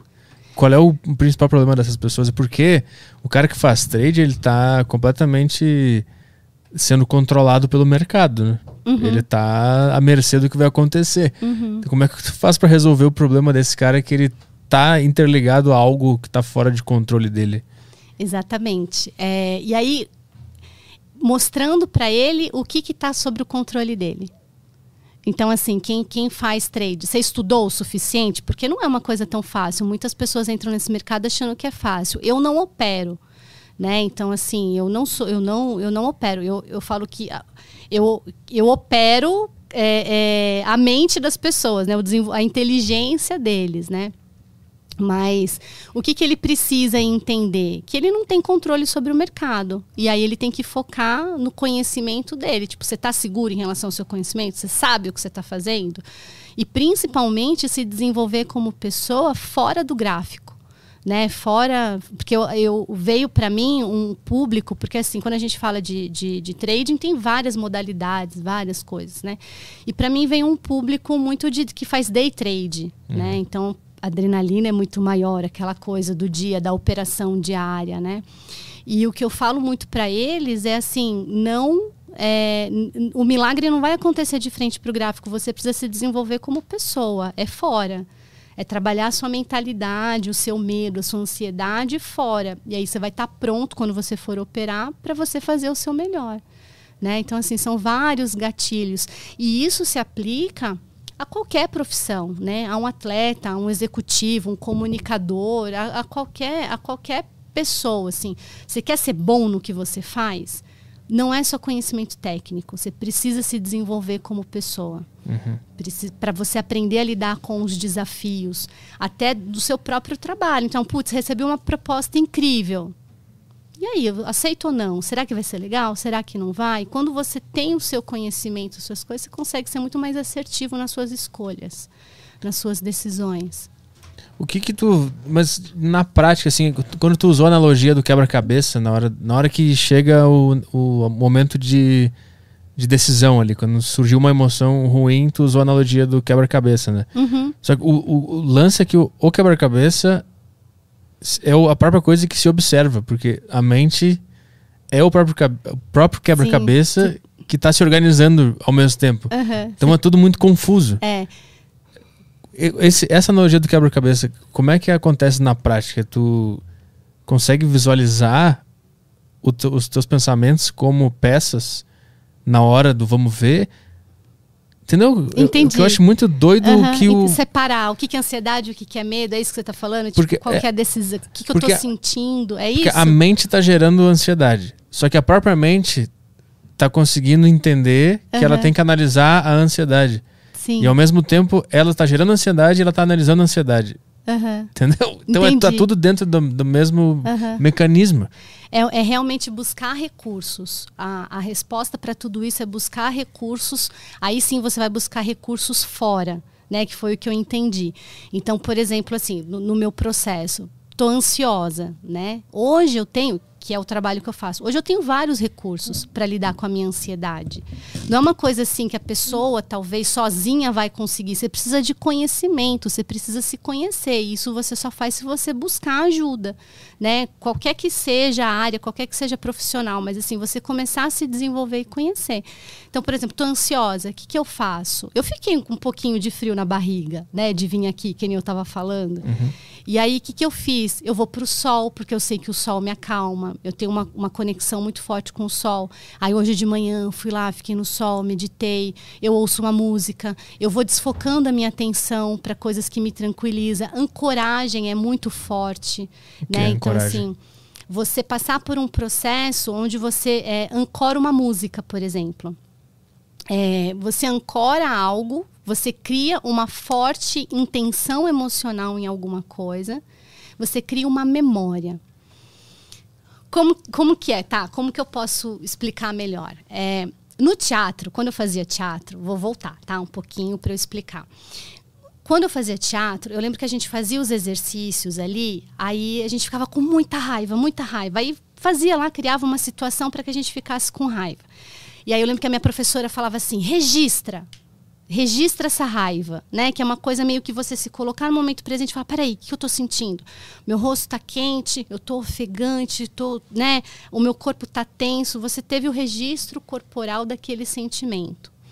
A ancoragem faz a mesma coisa, é um processo onde você pode se ancorar em uma música. Então você ouve uma música e aí você é conduzido é, a, a, a, sentir aquela, aquela emoção, aquela, a, a, partir da percepção da música, e aí você tem um registro daquilo, né? Você registra, e aí você cria uma ancoragem. É um processo. Hum. Então, tu né? quer se acalmar, aí tu ouve uma música calma e registra aquela. Isso. para levar para situações. Exatamente. Pra tu lembrar da sensação que aquela música te trazia. Isso, exatamente. Uhum. Ou você pode fazer isso com algum, com algum registro no corpo, que nem para mim, colocar a mão no peito aqui assim é, isso me acalma. Mas por quê? Porque eu ancorei isso. Né? Então, assim, num determinado momento, eu decidi que isso seria o meu, digamos que o meu poder. Eu vou morfar. Sabe Power Ranger? Hora uhum. de morfar? Uhum. Então, tipo assim, putz, estou aqui ansiosa, tá? A hora que eu coloco a mão aqui, eu já lembro, sabe assim, tipo, você calma, fica calma, momento presente, tipo, tô presente aqui com você, calma,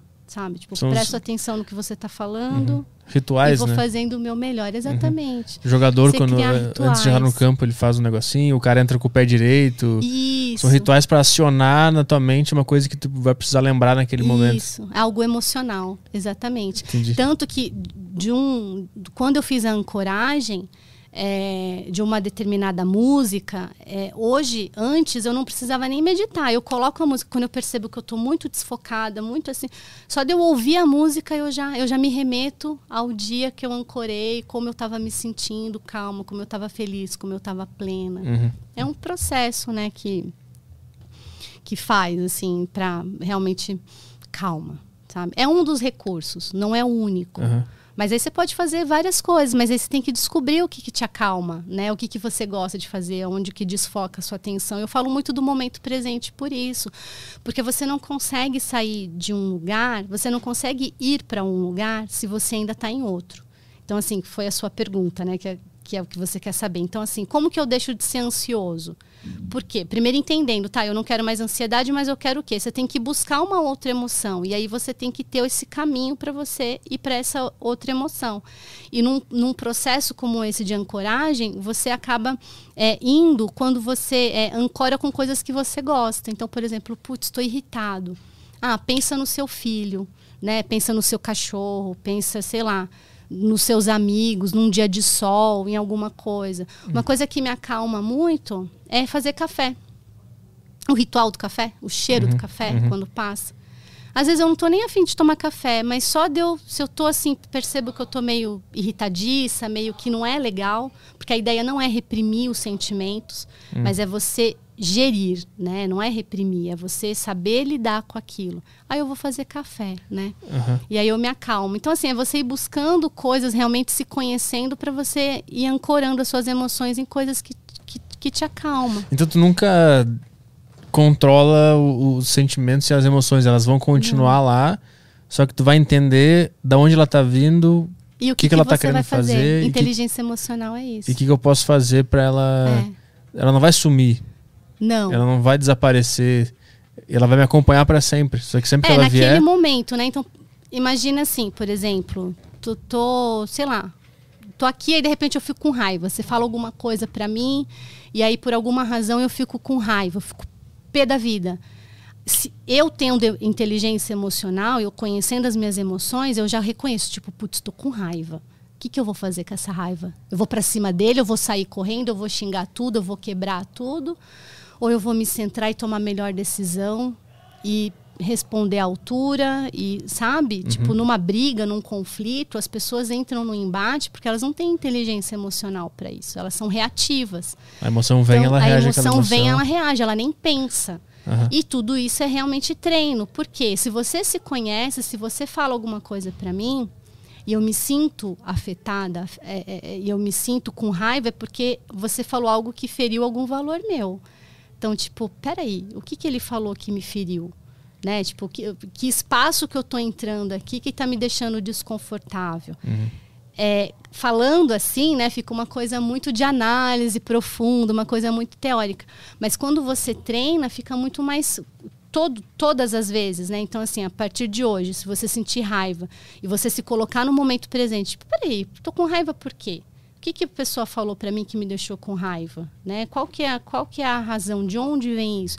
Se você começar a se questionar, a se perguntar, todas as vezes que vier uma emoção forte, você vai começar a entender quais são os seus gatilhos, porque possivelmente são os mesmos. Não que a situação se repete, mas possivelmente alguma lembrança, alguma coisa que você tem, alguma coisa assim que, que faz você agir emocionalmente em relação àquilo. É que- Em relação ao medo, em relação à sua ansiedade, em relação à raiva. que- E a, Fala, fala. eu ia falar, e a questão não é, não é, é controlar, né? A gente fala controlar porque fica de fácil entendimento. Sim. Mas é realmente gerir. É tipo, estou com raiva. E aí, o que eu vou fazer com essa raiva? Uhum.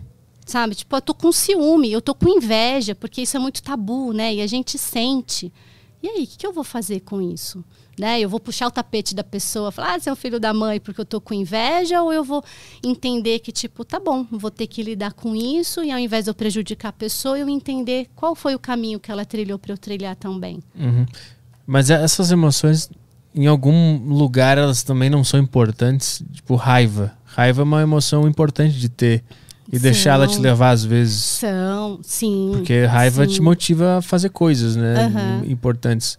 O Sim. lance é não deixar ela agir por conta própria, né? É, é, você ser reativo, você se prejudicar ou preju- prejudicar alguém ali em relação a sair na porrada, por exemplo, não é uma coisa legal, né, assim, socialmente falando, mas é você deixar realmente vir, né? Tipo, não é você inibir, porque não- você não tem como controlar. A emoção vem, vem. Deu vontade de chorar, deu. Ficou, ficou com raiva, ficou, né? Tipo, tá alegre, tá alegre. Deixa fluir.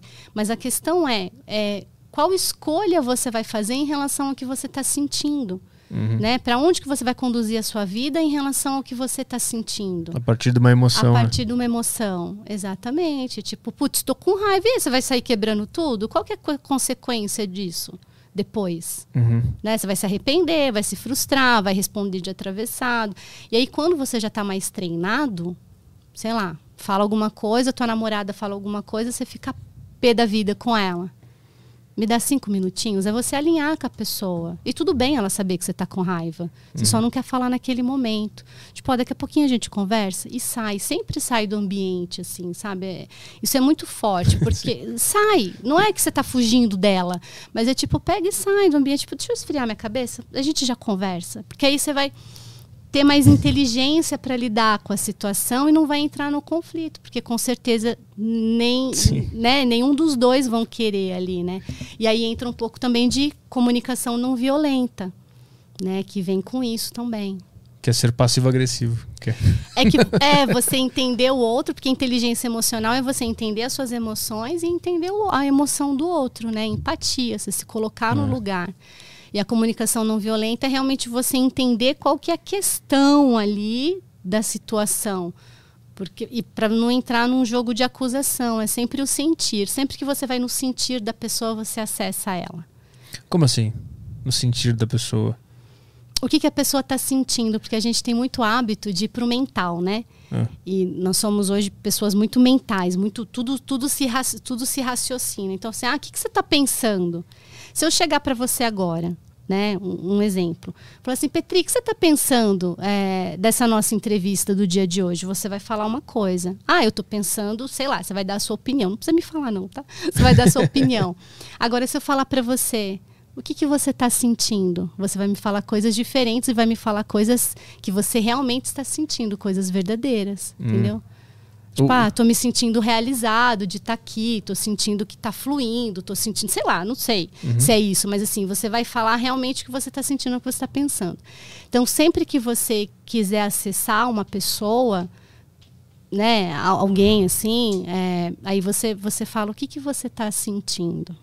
Mas o, o, o que é mais importante o que a pessoa está sentindo ou o que ela está pensando? E da onde vem os pensamentos dela? Se, se eu vou entender melhor a situação, Tá. entendendo o que a pessoa está sentindo, os pensamentos são meio que mentirosos, assim, eles não interessam muito. Não, é que geralmente quando a pessoa fala o que ela pensa, eu vou te dar um exemplo, tá? Uhum. Mas geralmente quando a pessoa vai pro pensamento, ah, eu penso que você é um filho da mãe, ela tá te julgando. Aham. E toda vez que a pessoa te julga, você entra no embate, você entra no conflito. Então, quando você vai para o sentir, você consegue entender o que a pessoa realmente quer. Porque nós, nós somos seres, é, nós humanos, a, a nossa, a nossa relação, realmente a nossa essência é o sentir. Um exemplo. O marido está sempre fora de casa porque ele está trabalhando. O cara não para em casa. E aí, quando ele chega, a mulher, que não tem inteligência emocional e não conhece a comunicação não violenta. Porque você vive fora de casa, você não, você não para em casa, ou você está na sua mãe, você só pensa no seu trabalho, porque não sei o que, vai para discussão. Ele sendo acusado de que não para em casa, de que a mulher já está espumando, né? Tipo, ela já. E o que, que ele vai fazer? Ele vai rebater. Ah, mas é porque eu trabalho o dia todo para pôr dinheiro aqui dentro de casa e porque não sei o quê. E os dois vão conflitar. Ele vai dormir na sala, né? E eles não vão resolver a situação. o que, que ela quer? com tudo isso? Ele dentro de casa, ela quer mais tempo com ele. É só isso que ela está tentando dizer para ele. É tipo, sinto a sua falta. É isso que ela quer dizer. Só que as pessoas não têm clareza disso, né? não, não, não, não têm conhecimento e não sabem se expressar. Porque nós não fomos ensinados isso. Não, não existe uma escola que ensina a gente a lidar com as nossas próprias emoções desde pequeno. Né? Então, assim, a gente vai de acordo com o que vão ensinando a gente. Então, quando, quando a gente fala disso que eu falo do sentir, é isso, é entender qual que é a raiz do problema. Porque, assim, o casal chega, discute, aí, né, como eu brinquei, ele vai dormir na sala e eles não resolvem. E ele continua fora de casa e ela não conseguiu comunicar para ele o que ela queria e ele não entendeu o que ela queria. Ele só conseguiu entender que ela tá pegando no pé dele. Uhum. E aí, se ela de uma forma diferente chega para ele e fala assim: Eu sinto a sua falta, sinto falta de como era antes, sinto falta de ter tempo de qualidade com você, porque eu me sinto muito sozinha. Você pode ficar mais tempo comigo? Entende? Olha como a conversa é diferente, como ela consegue falar do sentimento dela e pedir realmente o que ela quer. Ela se mostra muito mais verdadeira e ela é muito mais clara na comunicação. E ele, por outro lado, não está sendo acusado, não está se sentindo acuado de, de ser acusado de algo que realmente ele está fazendo em benefício do casal, que é trabalhar. E aí ele entende, ele fala: ah, tudo bem, tipo, vou isso assim, né? No, no mundo ideal, né? uhum. né? Ah, tá bom, vou. Então vamos, vamos resolver isso? Vamos. Ah, então tá bom. Então às quartas a gente fica junto, vou sair mais cedo do trabalho, vou ver com o meu chefe como é possível tal. Resolveu. Uhum. Tá tudo bem. Ninguém brigou, ninguém dormiu na sala. E pelo contrário, o casal vai ter muito mais qualidade de, de vida, assim, de juntos, no relacionamento. E a questão da inteligência emocional ela é muito importante por conta disso. Muito, muitos casamentos, namoros, relações, sociedades acabam se desgastando, amizades, é, relacionamento até com a própria família, porque as pessoas não têm conhecimento disso. Uhum. Né? Da forma como que eu posso ser claro para a pessoa me entender e como que eu posso acessar o que a pessoa está querendo me dizer. Então, de alguma forma, o, o, o nosso pensamento ele acha que o nosso sentimento ele, ele nos deixa numa posição vulnerável. E é por isso que a gente não consegue admitir. Por isso que essa mulher do exemplo não consegue falar eu sinto sua falta. Porque ela vai se sentir vulnerável se ela expor o sentimento dela. E por isso que ela racionaliza tanto e usa por padrão os pensamentos para se expressar. É, é, porque ela não sabe. Porque ela não sabe o caminho, ela não sabe como, ela sabe o que ela pensa né? Assim, ela sabe o que ela está vivendo, mas ela não, ela não está treinada a ser tão clara para ele do que ela está sentindo. Sim. É uma falta de conhecimento mesmo, de autoconhecimento mesmo, assim.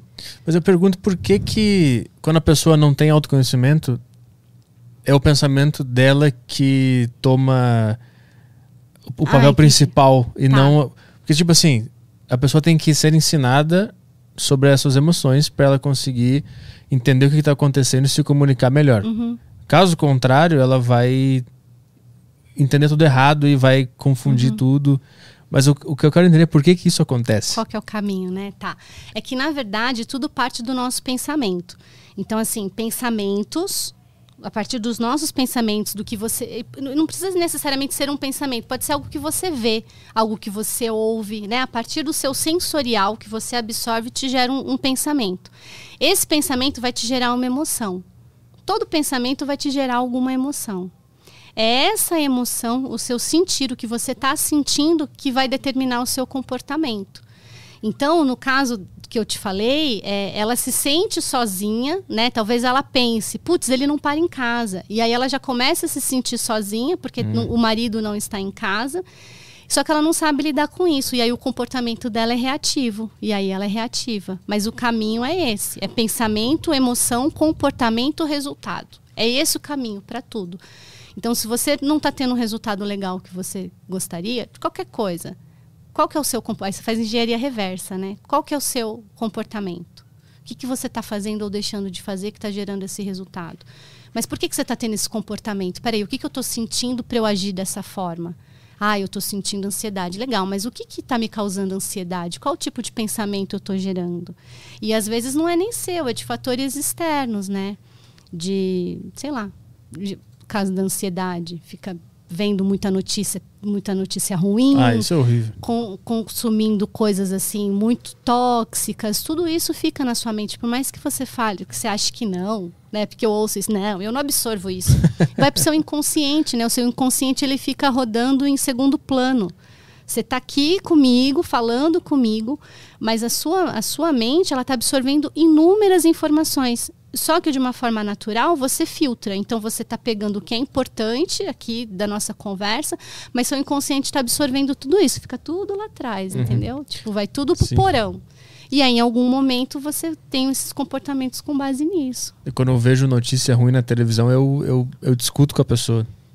pra eu não deixar aquela informação entrar no meu subconsciente. Porque todo dia eles falam a média móvel de mortes. Sim. Aí eu sempre falo pro cara, tá, cara, eu sei que a gente tá É. na pandemia, para de me falar esses Eu negócios. já fui chamada de, de alienada várias vezes por conta disso. Me- A melhor coisa do mundo Mas seria eu nada.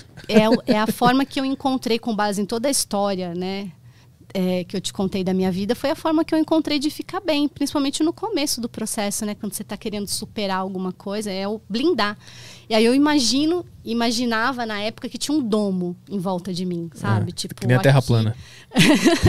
aqui só entra o que eu permito, sabe assim, só coisa que vai agregar para me fazer sair do buraco, para me fazer avançar, e é o que eu recomendo para todo mundo. Tipo, você tem um objetivo, meu, vai se blinde, né? O mente blindada vem daí, esse movimento, esse conceito. Se blinde, foca no que é importante e, e vai. Tu parou de ver notícias na época? Tudo Eu não vejo mais TV, engraçado, né? Eu sou uma geração de televisão, né? Aham. Eu, meu sonho é trabalhar com TV e eu não vejo mais TV aberta. Hoje eu consumo coisas que realmente eu escolho, sabe? Assim, eu escolho o que eu vou consumir. Uma coisa ou outra, tal, notícias, às vezes coisa que é importante. Eu falo que o que é importante vai chegar até mim, eu não fico buscando, sabe? É, e eu hora- precisei fazer uma, uma rapa, né? Assim, uma limpa na minha vida de várias coisas. Lá no né? ini- o que- quais dessa, desses fatores externos que a gente pode achar que é bobo, mas que tu teve que tirar na época? Tipo, ver uma notícia ruim. Quais foram as coisas que tu se desfez, que Aham. aparentemente são coisas bobas, tipo uma notícia ruim e tal? Família. Eu precisei me afastar de algumas pessoas da minha família, porque eu percebi que naquele momento não fazia sentido, porque me machucava, sabe assim? Eu ainda não estava bem resolvida com aquilo. Pessoas, né? Família, assim, aí minha família está assistindo, né? E depois comprar briga, né? Mas, assim, para aquele, naquele momento era importante. Notícias, é, rede social. Rede social é uma coisa muito tóxica. Assim, se você não tiver discernimento para você usar você entra numa paranoia. Por que, que é tóxico? Porque você entra naquela coisa de comparação, né? Ai, todo mundo tem a vida feliz e eu não. Todo mundo é bem sucedido e eu não. Todo mundo viaja e eu não. Isso é muito tóxico. Isso te coloca num lugar de inferioridade. E, também as pessoas que usam, né, e, e comentam, elas também, elas partem desse lugar de não entender suas emoções e elas partem sempre pro xingamento, para pro julgamento, para É. umas mensagens que às vezes eu leio, cara, que loucura, por que que tu tá escrevendo isso? Que, É. da Eu, onde eu, é. O que, que tá acontecendo contigo para descrever esse negócio aqui? É. Eu não tenho hater, assim, né? E já, já teve uma época que eu tinha. Quando a gente roda anúncio, geralmente você- você atinge um público frio, né? Ah, sim. Tipo, gente que nunca te viu na vida. É. E aí, principalmente quando eu estava muito mais focada num trabalho mais direcionado para trader, aí tinha aquela coisa assim: ah, nunca abriu uma boleta na vida, aquela galera que nem sabe e quer questionar, né? Aí eu falava: é realmente, filho, assim, não, nunca abri porque eu não sou trader, meu trabalho é diferente. É, e aí eu consegui converter. De cinco, eu converti quatro. Assim, eu respondi porque eu sou educada, mas a pessoa não foi assim agressiva comigo. Aí eu expliquei o que eu fazia. Aí ele, ah, entendi. Aí possivelmente ele foi no meu Instagram ver tal. E aí ele, ah, entendi. Não, legal, seu trabalho, não sei o que, ó, já tô até te seguindo, isso aconteceu. Eu falei, yes. e aí o outro realmente, aí eu olho o perfil e falo, ai, nem vale a pena, aí toma bloco. Mas eu não me, eu não me abalo, não, sabe assim? Tipo, se, se tem gente que gosta, se tem gente que não gosta. Hoje eu já entrei num espaço de. Tá tudo bem, eu não controlo, o que a- né? Eu não Sim. controlo o que a pessoa vai, vai, vai escrever, o que ela está sentindo. As pessoas só oferecem o que tem. Então, assim, se a pessoa é, é boa, ela vai oferecer coisas boas. É aquela história, né? Pessoas Pessoas curadas curam pessoas, pessoas feridas ferem as outras pessoas. Então, todo comportamento de uma pessoa é explicável. Talvez não seja justificável, mas se explica muita coisa. Uhum. Se você for a fundo, ah, esse fulano aí vive mal-humorado, vive maltratando as pessoas, tal, não sei o que. Aí você pode falar, ah, ele é um filho de uma mãe e tal, o cara é mó mau caráter. Mas se você for investigar a história da pessoa, você fala, ah, entendi. Entendi porque ela tá fazendo isso. Que é, provavelmente fala, ela entendi. também é foi uma vítima de alguma coisa uhum. e que tá fazendo ela fazer aquilo. Eu, Exatamente. Eu parei de usar bastante redes sociais, assim, porque é um lugar que eu não tenho vontade de estar, assim. Pelo uhum. que eu uhum. vejo. Eu, é, é, tipo se tivesse uma sala, eu entro na sala e vejo assim, putz, isso aqui é uma merda. Eu saio da sala uhum. e nunca mais entro na sala. Essa é a minha visão de rede social. Assim. É, eu entrei num, num, espaço assim, que nem, por exemplo, tem muita gente que entra, meu público é masculino, né? Como eu falei, a maioria hoje, por, até por conta, né, dos traders e tal, que eu comecei a atender no início. Então, assim, o público entra e, eu, e assim, a gente tem que dar peso, tanto para o elogio quanto para a crítica, a gente dá, tem que dar o peso para a mesma coisa. Né? Só que o que acontece é tipo, ah, legal, fulano falou que gosta do meu trabalho, ah, eu sou incrível. E aí, se a pessoa te critica, você também fica mal, porque você fala, putz, aí você acredita no que a pessoa falou, entende? Uhum. Tipo, ai, nossa, o cara falou que não, não sabe o que eu tô falando, falou que mina é essa, sabe aquelas coisas? Quem quer essa daí? E aí você fica mal, assim. Eu não, porque a pessoa não me conhece. Né? Eu, a pessoa vê um recorte do que eu apresento na rede social, a pessoa não sabe da minha história. Né, assim, hoje, a partir de hoje vai saber muito mais gente, né? Mas assim, a pessoa não sabe, ela tá tendo um, um recorte do que ela tá vendo ali. E, e, e, se alguém me criticar, eu dou o mesmo peso pro cara que me chama de linda. Ele não me conhece, ele nunca me viu acordar descabelada, entendeu? Então, tipo, é, é, uma, é uma projeção do que a pessoa tá fazendo, tanto pro positivo quanto pro negativo. Ah. Entende? No então, tipo, ah, pra dá, mim tanto faz. Não dá pra deixar ninguém de fora ter poder em, para alterar a tua emoção, assim. é, nem pro elogio, nem pra crítica. É, porque você não pode colocar o seu valor na mão da outra pessoa, o seu valor pessoal, a sua autoestima, a sua confiança na mão da outra pessoa. Sim. Senão você entra nesse espaço, vira uma gangorra. Uhum. Ai, fulano falou que eu sou incrível. Aí você fica nossa, que ai, legal, então tô seguro, tô feliz com o trabalho que eu tô fazendo. Aí recebe uma crítica, meu, o que você tá falando aí, tal, não sei o que, você tá falando abobrinha, você tá falando groselha. Aí você fala, putz, meu, né, realmente eu não sou bom no que eu tô fazendo, o que que tá dando de errado? Não, cara, faz o teu, você tem, tipo assim, é você ter segurança, que é a tal da, da autenticidade, né? Hoje meu trabalho ele é baseado em três pilares inteligência emocional, autenticidade e o poder que a pessoa deseja, né? Então assim, e aí quando você, aí você olha e fala, não, eu sei o caminho que eu trilhei, eu sei quem eu sou, eu tenho segurança dos perrengues que eu passei, do quanto eu estudei, né? Então, tipo, a pessoa não sabe o que ela está falando. E se essa opinião dela, é a opinião dela, não vou mudar. A autenticidade é uma coisa interessante. O que, que é autenticidade? É você viver a sua própria essência, o que é importante para você. Que nem o Caio deu um exemplo, né? Ai, quando eu era criança, eu gostava de apresentar trabalho, mas a minha mãe falava que eu era tímido. E aí eu gostava de apresentar trabalho, mas a minha mãe, né? Uhum. Quando você compra a ideia de alguém, é, você não está vivendo a sua verdade. Agora, a partir do momento que ele ia apresentar o trabalho e se, e se sentia feliz por aquilo, ele estava vivendo a essência dele. Era a verdade dele sabe? Uhum. Isso é autenticidade. É você olhar e falar assim: essa é a minha verdade. Tipo, eu sou assim. Quando você faz algo pensando no que os outros vão dizer a respeito de você, no julgamento das outras pessoas, você não está sendo autêntico. Você está vivendo para agradar o outro, você está criando, de certa forma, uma imagem para você ser aceito. E, né? Agora, quando você vive a sua autenticidade, tipo, meu, Vou meter uma tatuagem no braço aqui, quem quiser falar, fala, problema. Isso é o que eu quero, essa é a minha verdade, é quem eu sou. Tá sendo autêntico. Mas aí, se o cara. Tá, eu, eu entendo o conceito de, de autenticidade, mas. E quando o cara de fato tá fazendo um erro? Por exemplo, minhas tatuagens. que eu achava que era uma autenticidade, mas foi um grande erro. Naquele momento foi importante para você e tá tudo bem, faz parte da sua história. Mas eu não fui autêntico. Foi, eu porque fui. naquele momento você fez. Era importante para você naquele momento? É. tinha 22 Então, anos. Então, as coisas podem mudar. A autenticidade não tem a ver com não mudar de opinião ou deixar a vida fluir, porque você amadurece, né? Você recebe informações da vida, você adquire conhecimento, experiências, tudo isso vai te moldando. Quando eu falo de autenticidade, não é você comprar uma ideia de quem você é e ah, eu vou ser assim para o resto da vida. Não é nesse espaço, mas é você viver de acordo com o que é importante para você. Sabe? Tipo, do que realmente você olha e você fala: Meu, legal, eu tô, tô livre, tô feliz, não importa o que as pessoas vão falar de mim. Hoje, eu, eu fazendo isso, eu me, eu me sinto realizado. É isso, você está vivendo a sua verdade, você está sendo autêntico. Mesmo que tu esteja errando naquele momento. Sim. Mesmo que você esteja errando naquele momento, não tem como você saber. Você só vai saber se é um erro depois que passar, se aquilo fez sentido ou não para você.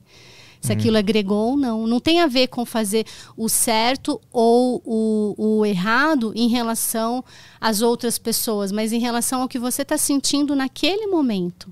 Você pode se arrepender depois, mas naquele momento você está sendo autêntico com você, você está sendo verdadeiro com você, você está fazendo o que realmente era importante para você ali. É, eu acho que eu tô botando um, um valor muito negativo no erro, né? Quando eu, quando eu trago essa, essa questão, que talvez não seja nenhum problema errar também. Não. É entender que se você errou, você fez o melhor que você pôde. Você não tinha o conhecimento que você tem hoje, ou olhando né, para trás, assim, falar, putz, eu não devia ter feito aquilo. Quando você entra nesse espaço, olhando para trás, você traz sentimentos de culpa, você traz sentimentos de remorso, você traz sentimentos de, de fracasso, coisas que não vão agregar para você agora. É você realmente ser gentil com você, olhar para trás e falar: eu era um menino, eu estava fazendo o meu melhor, eu achei que sabia das coisas, mas está tudo bem. Era a minha verdade naquele momento, está tudo bem. Hum, Sabe? sim. É olhar com um pouco mais de menos exigência e olhar tipo assim, é a minha história. Eu precisei passar por isso para hoje ver que foi um erro. E não se identificar totalmente com aquele erro, deixar É. o erro criar o teu personagem. Exatamente. Não é aquele erro. É a Isso é difícil construção, de- ele é uma parte só de você, né? Você Sim. foi construído com erros, com falhas, com tentativas, com acertos, tudo isso são capítulos da sua história que formou quem você é hoje. Então não adianta você olhar para trás, o passado ele é irreversível. Você não consegue mudar, certo? E as pessoas sofrem muito com isso. Ai, porque lá no passado, ai, porque eu devia ter feito, devia não fez. Você fez o que né, o que estava ao seu alcance. O que, que hoje você pode fazer daqui para frente de melhor? Com base no que você viu e que hoje não faz mais sentido para você, o que, que hoje você pode melhorar, aprimorar, evoluir para que lá na frente você tenha resultados diferentes? Como é que tu enxerga aquele período da tua vida que estava no fundo do poço hoje? Tu enxerga com um distanciamento? Tu enxerga como um erro necessário? Como é que é a tua relação com aquela história que tu contou do teu passado? Eu acho que foi necessário eu perceber porque eu consegui resolver muitas coisas, assim, né? E, e é o que eu falei. Hoje eu olho e, e vejo os- o- as falhas, os erros, a falta de conhecimento que eu tinha, mas vi o quanto isso foi necessário para eu amadurecer. Porque se eu tivesse ali naquele, ainda naquele espaço, né? Se eu não tivesse passado por tudo isso, é, eu não ia me tornar a pessoa que eu me tornei hoje, porque eu só, eu, eu só sou quem eu sou hoje, como pessoa mesmo, assim, como mulher, como ser humano, por tudo isso que eu vivi. Então eu consigo olhar para trás e, de certa forma, até ser grata a tudo isso. Porque foi isso que me fez enxergar que existia respostas, que existia um mundo, que eu não estava sendo castigada pela vida sabe? Que tipo, que, que por alguma razão, é, sei lá, Deus não olhou para mim, né? Como as pessoas falam, e falam, ah, essa daí vai se ferrar.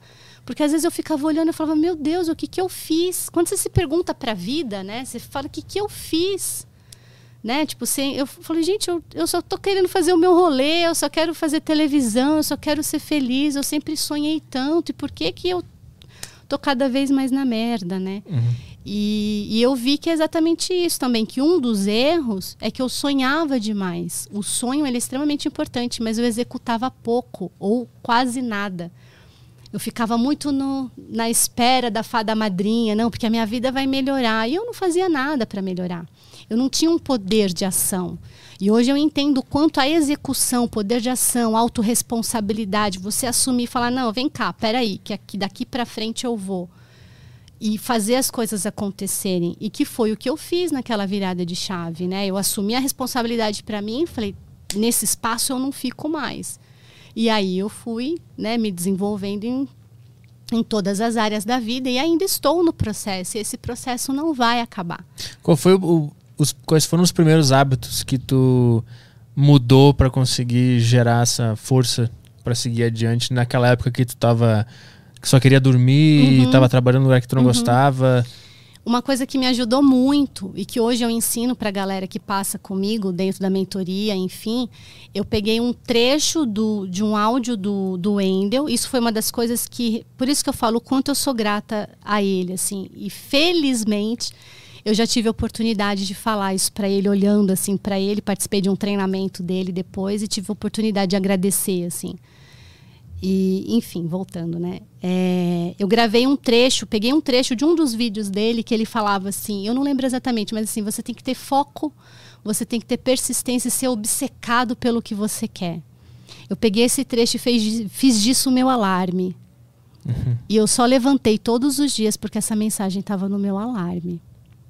Então, assim, eu fico até emocionada, porque realmente é um espaço muito difícil na época. Uhum. Eu não tinha motivo para levantar. Eu não tinha. Eu, ia, eu, eu olhava assim, eu falava, gente, se eu morrer, quem vai chorar por mim? Ninguém, né? Não tenho marido, não tenho filho, não tenho pai, não tenho mãe, não tenho irmão. Né? Minha família, minhas tias, meus primos, todo mundo de família formada curtindo o seu rolê, não que eles não estivessem nem aí para mim, mas assim, Sim, né? Eu olhava e falava, por que que eu vivo, né? E aí isso para mim foi fundamental esse trecho desse áudio dele, todos os dias eu acordava com ele falando: você tem que ser obcecado pelo que você quer. E aí eu falei: eu vou ser essa pessoa que eu ainda não encontrei. Porque hum. na época o que eu queria era alguém.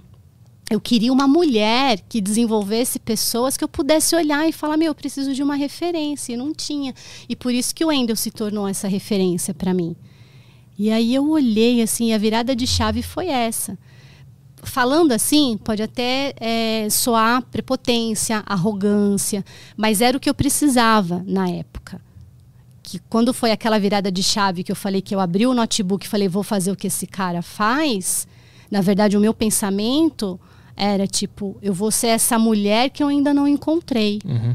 Essa pessoa que eu estou esperando encontrar que pudesse me ajudar, me mostrar um caminho de como sair do buraco, eu não encontrei. Uhum. Eu me tornei ela. E todos os dias eu estou me tornando. Uhum. Sabe assim, a, a, aos poucos, né? Tenho muito caminho, tenho muita coisa para aprender, mas assim, muito dedicada realmente, porque eu sei que tem muitas pessoas nesse, nesse espaço também, né? Sim, bastante. Então, a questão do áudio me ajudou muito, foi uma das coisas que eu fiz, falando dos hábitos, né? Respondendo a sua pergunta é, do áudio me ajudou muito. Me blindar de, de coisas tóxicas, de coisas externas, de realmente. Era assim, para mim, eu fiquei, eu fiquei assim, durante meses, assim. Eu sabia que eu queria me tornar. Falei, bom, então eu vou desenvolver pessoas, é isso que eu quero fazer. Eu preciso sair desse trabalho que eu tô, eu vou empreender, quero ir para a internet. E aí eu entendi que ia fazer tudo sentido, porque eu ia ter, eu ia para a internet, ia falar com pessoas, de certa forma ia estar tá trabalhando a minha comunicação e ainda ajudando pessoas, talvez que estivesse passando por algo parecido com o que eu estava passando, mostrar o caminho, falar, yes, né, tem como sair desse lugar, por mais por pior que seja, quando você acha que já não tem mais espaço, né? E aí eu comecei a me blindar e fazer um exercício de tipo, ah, peraí. Ah, Samanta, vamos ali no aniversário de fulano? Isso me coloca mais perto do que eu quero ou não? Não. Ah, desculpa, ó, não posso. Tenho que estudar, tenho o meu trabalho. Ah, Samantha, ó, faz não sei o que aqui, vê esse vídeo aqui. Me eu tô te mandando o um link de um vídeo aí da internet. Esse vídeo me coloca perto do que eu quero ou não? Coloca, então vou assistir. E aí eu comecei a selecionar e assim, focada real, assim, como eu nunca estive na minha vida. Uhum de tipo, eu vou sair do buraco, eu vou conseguir fazer o que eu quero. E aí eu comecei a ser super seletiva e foi o momento onde eu me isolei. E aí esse isolamento, aí ele já foi opcional, né? Aí eu me isolei mesmo porque eu queria, eu precisava ter aquele foco é, eu lembro que fui muito criticada na época, família, tudo. Ah, você trabalha muito, ai, não sai daí, não vai pra rua. Mas era assim, eu tava saindo do buraco, entendeu? É aquela coisa, se eu não fizer, ninguém vai fazer por mim. A fada madrinha não vai bater aqui e falar, ah, Samanta, tadinha, você passou por tanta coisa, né? Olha, tá aqui, ó, mil reais. Um milhão de reais na sua conta, sua vida tá resolvida. Seria ótimo. Mas eu tive que buscar esse lugar, né? E cavar isso. E aí eu fui fazendo cursos, fui lendo livros, fui me desenvolvendo, fazendo treinamentos e fiz disso a minha profissão. Qual era né? o do trabalho que tu tinha antes, que tu não gostava? Eu trabalhava numa empresa de treinamentos. Eu trabalhava é, como orientadora educacional, assim, era, eram, eram treinamentos online e eu ajudava as pessoas. Tipo, ah, tá com treinamento em dia, não tá? Quer ajuda tal. Porque não, não tinha nada a ver com o que eu fazia. Eu não tinha estudado para aquilo, era totalmente desconectado, né? Uhum. Fiz muitas amizades ali, mas eu não estava feliz. Hoje eu sou extremamente realizada com o que eu faço.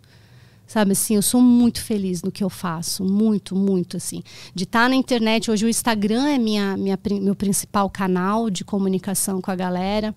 É, de poder ajudar, de ver resultados, sabe? De, de ter passado de vários processos de mentoria da galera que passou comigo, que fez meus cursos, meus treinamentos, imersões e tal. É assim, eu, eu realmente sou muito realizada hoje no que eu faço, sou muito feliz.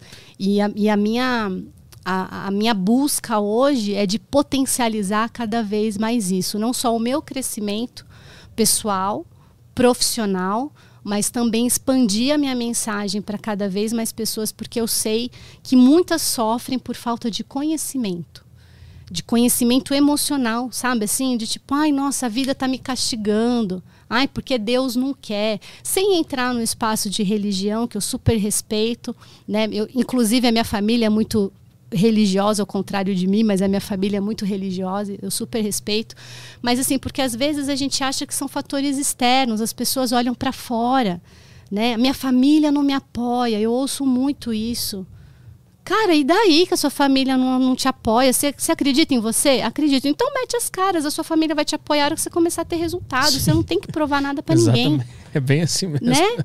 Sim. E aí eu fui entendendo isso também, porque eu, eu vivi esse espaço de tipo, ai, ah, eu vou fazer televisão, meu sonho era ir para malhação, eu queria fazer seriado Sandy Júnior. Eram os meus sonhos, eu queria fazer cinema. E a minha família olhava e falava: "Meu, isso não é para você, Projac está no Rio de Janeiro, né? Isso é difícil, é muito concorrido e vai minando, né, o sonho, Sim. né? Vai minando, você vai acreditando naquilo que você fala: "Nossa, se essa pessoa está falando, essa pessoa é muito mais experiente do que eu", você vai comprando a ideia, né? E hoje eu vejo que não é assim. Hoje eu ouço quem tem resultado. É, é claro que eu considero a opinião das pessoas que estão próximas de mim, que eu gosto. Mas é, se, eu, se eu tô num projeto, se eu quero alguma coisa, eu vou ouvir quem já tem experiência, quem já está no caminho. Né? É incrível como a, como a família tem um poder gigante de ou jogar o cara no buraco tem. Ou de erguer a pessoa completamente Tem. e fazê-la chegar nos lugares uhum. que ela quer e chegar. E eles não fazem por mal. É, porque né? eles também aprenderam com a, com a família anterior, exatamente, que vem da família anterior. Exatamente. E muitas vezes é até por, por proteção. É porque eles querem o melhor, mas eh, com a, com a base na visão deles. Porque as pessoas opinam com base na própria, na própria experiência, né? Sim. Então, assim, se a pessoa falar ah, isso não é para você, é com base no que ela acredita e talvez com a capacidade e limitação dela ou não. E ela está projetando isso na outra pessoa. Sim. E aí ela acaba opinando, né? Uma família muito negativa, ela está tentando proteger os filhos de se frustrar, porque sei lá o que que Talvez a, a mãe ou o pai se frustraram com alguma coisa é. e não quer que a pessoa, que o filho sinta a mesma coisa. Isso, e acaba orientando, falando, ah, não é, me é. é melhor ir, não ir por esse caminho. Talvez porque eu já conheço e vi que não é, é, né? Ou porque não sei, não conheço muito bem, então quero te proteger, porque esse caminho aí é um caminho desconhecido. Então vai por esse que esse aqui a gente conhece. É, o que mais é sempre tem, por proteção. É. é. O que mais tem a família. Eu conheço muitos casos, né? Amigos, namorada, que a família é o negócio que. Uhum faz a pessoa paralisar assim. E depois que ela percebe toda essa dinâmica de que, na verdade, a pessoa aprendeu um monte de coisa, tá me passando uhum. agora. Aí dá um alívio, assim, e a pessoa entende mais o que, que tá acontecendo. É, e assim, a tendência de se comprar a ideia da família é muito forte. É. Porque foi o que eu falei, a família é o porto seguro.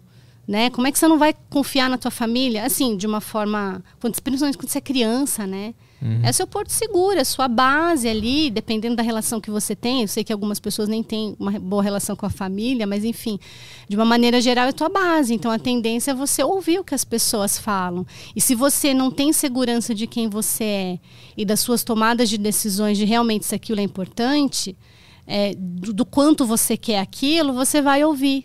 É, até... E aí você vai até acatar, até fazer o que eles, até fazer é. o que eles estão orientando a fazer. Né? Até tu entender da onde vem tudo é. e conseguir. Mas depois. Até tu chegar nesse ponto de entender tudo, passou aí uns 30 anos. É, 38, né? É, e aí é foda. É, aí você tem que correr atrás fala, do. Putz, é, aí agora. Tá, vamos lá, vamos consertar. É, por isso que eu acho muito foda ter esses papos. No meu, eu tenho um outro podcast que eu faço sozinho, que eu falo sobre essas coisas de família, de experiência de vida também. E sempre, sempre que tem alguém de 15, 18 anos assistindo, eu fico tipo, caralho, tu tá tendo um acesso à informação que as pessoas conseguem ter com 30, 28 ali, é. que as é. pessoas começam a ter noção de toda essa loucura que é a vida. Uhum. Se tu com 15 anos já consegue ter acesso a esse tipo de conteúdo, assim, uhum. está muito à frente é. para se livrar de traumas e de influências negativas e tal. É interessante você falar isso, que outro dia eu estava conversando com uma amiga minha e eu estava até questionando eu com as minhas coisas, né? Eu nessa coisa de mentalidade de dinheiro, até por conta do meu histórico, e aí eu, peraí, vamos, vamos mudar isso, né? E aí, de repente, eu entrei no, no, no Instagram, aí eu descobri que tem um, um um carinha, principalmente agora dentro do mercado digital, né, de, de marketing digital tal. Ah, o menino fez 10 milhões de reais, abriu o carrinho, fez 10 milhões de reais e tal. Eu comecei a olhar para essa garotada sub-25, os novos milionários, principalmente quem está na internet. E aí eu come... e aí eu fiquei com essa pulga atrás da orelha, né? Eu, aí eu, depois eu pensei, falei, nossa, tô ficando velha, né? Mas tudo bem, vamos, vamos, vamos olhar para essa, essa nova geração. O que, que faz essa nova geração fazer tanto dinheiro assim, rápido? Se eu estou há 38 anos lutando contra a minha mentalidade de escassez financeira, por tudo que eu já passei, né? Tipo, essa chave, né? É, dá vontade de bater a cabeça na parede e falar, crença do caramba, né? tipo, vamos resolver isso. Mas eu não posso, porque eu sou a pessoa da inteligência emocional, né? tu não pode quebrar nada não, em não casa. Não posso. Tem que manter a, tem que manter a compostura. Não, mas eu não, eu não me prendo a isso, não. Se eu tenho vontade de chorar, tá. eu choro. Se eu... É bom quebrar umas coisas. Ah, eu, eu, eu, eu, deixo fluir, né? Eu não sei se é em São Paulo, acho que no Japão eu sei que tem um, um tipo de terapia que é uma sala que tu entra, tipo essa aqui, ah. e tu pode quebrar tudo. Pode pegar aquela televisão, jogar no chão, jogar o sofá na parede. É uma sala feita para isso. Para isso. É uma terapia. Maravilhoso. Mas, mas faz sentido, sabia? Porque quando você tem, é, por exemplo, a raiva, você tem que colocar para fora, né? É, quando você está com raiva, se você, tipo, ai, tô com raiva, preciso. Você, você tinha me perguntado, né, lá atrás. Se você é, pula corda, sair correr, socar, é, joga pro corpo, né? Sai do mental, joga pro corpo. Se exercitar isso alivia. É bom. É, Por isso que se exercitar é muito alivia, bom. É, isso alivia bastante. Voltando à galera do, do Sub-25. dos milionários. É. E aí eu fiquei pensando, né? Eu falei, caramba, mas por que essa galera faz dinheiro, meu? Tipo, qual que é. Aí eu entendi, com base né, no que eu conheço, tudo, que é assim, hoje se fala muito de desenvolvimento pessoal. Coisa que lá isso está muito comum. E não é comum, está muito mais acessível. Principalmente com a internet, né? A internet maravilhosa que eu tanto amo. Hoje qualquer pessoa consegue ter acesso a qualquer coisa que ela quiser. E principalmente com essa onda onde as pessoas viram a importância de se desenvolver, onde se fala mais de inteligência emocional, onde se fala mais de processos de coaching, onde se fala mais de, de, de, de evoluções, de tantas coisas alternativas que tem por aí, né? Então, ponto um, essa geração tem uma, já tem acesso a informações de quem ralou. Flávio Augusto, Primo Rico, uma galera que talvez já, já esteja aí já há bastante tempo, que já trilhou um caminho, já vem com esse discurso, Sim. com, essa, com esse mapa para eles. É que se estivesse nos né? anos 90, por exemplo, a gente nunca ia ouvir falar do Primo Rico, por exemplo. Não. A gente ia saber que tem um milionário aí e é isso aí. Exatamente. Nunca ia ouvir o cara falando e falando como é que ele fez e dando isso, dica e tal. Exatamente. Então essa geração, eles, eles nasceram no momento da comunicação da internet, né? Da, da comunicação na palma da mão, da, do conhecimento na palma da mão. Então eles realmente têm uma baita de uma vantagem. E o outro ponto é justamente a internet como fonte de, de fazer dinheiro. Hoje, as possibilidades de se fazer dinheiro na internet são inúmeras, coisa que até pouco tempo atrás, 10 anos atrás, ou quando eu comecei a trabalhar lá em 2000, 98, por aí, é, não existia. Então, hoje tem inúmeras formas de se trabalhar com, com internet, coisa que você não precisa necessariamente fazer uma faculdade para. Uhum. Então, é claro, tem cursos, precisa ter conhecimento, isso, né? Mas assim, hoje eles têm essa vantagem. E uma outra coisa, exatamente por eles serem tão novos e terem essa informação na palma da mão, do autoconhecimento, né, como eu falei, do mapa. Mas a internet e a, a, a, por eles serem jovens, eles não tiveram tempo de viver escassez.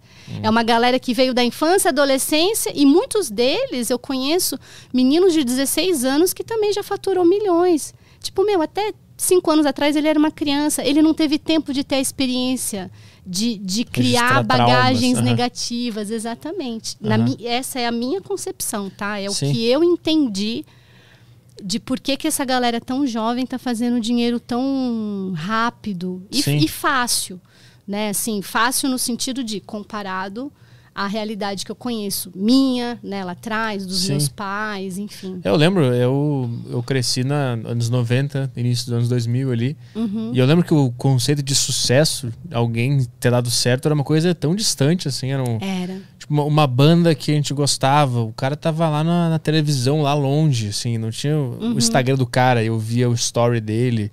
Uhum. O conceito de dar certo, de ganhar dinheiro, de sustentar, se sustentar com o que tu ama, era uma coisa muito distante. Tava Sim. lá longe.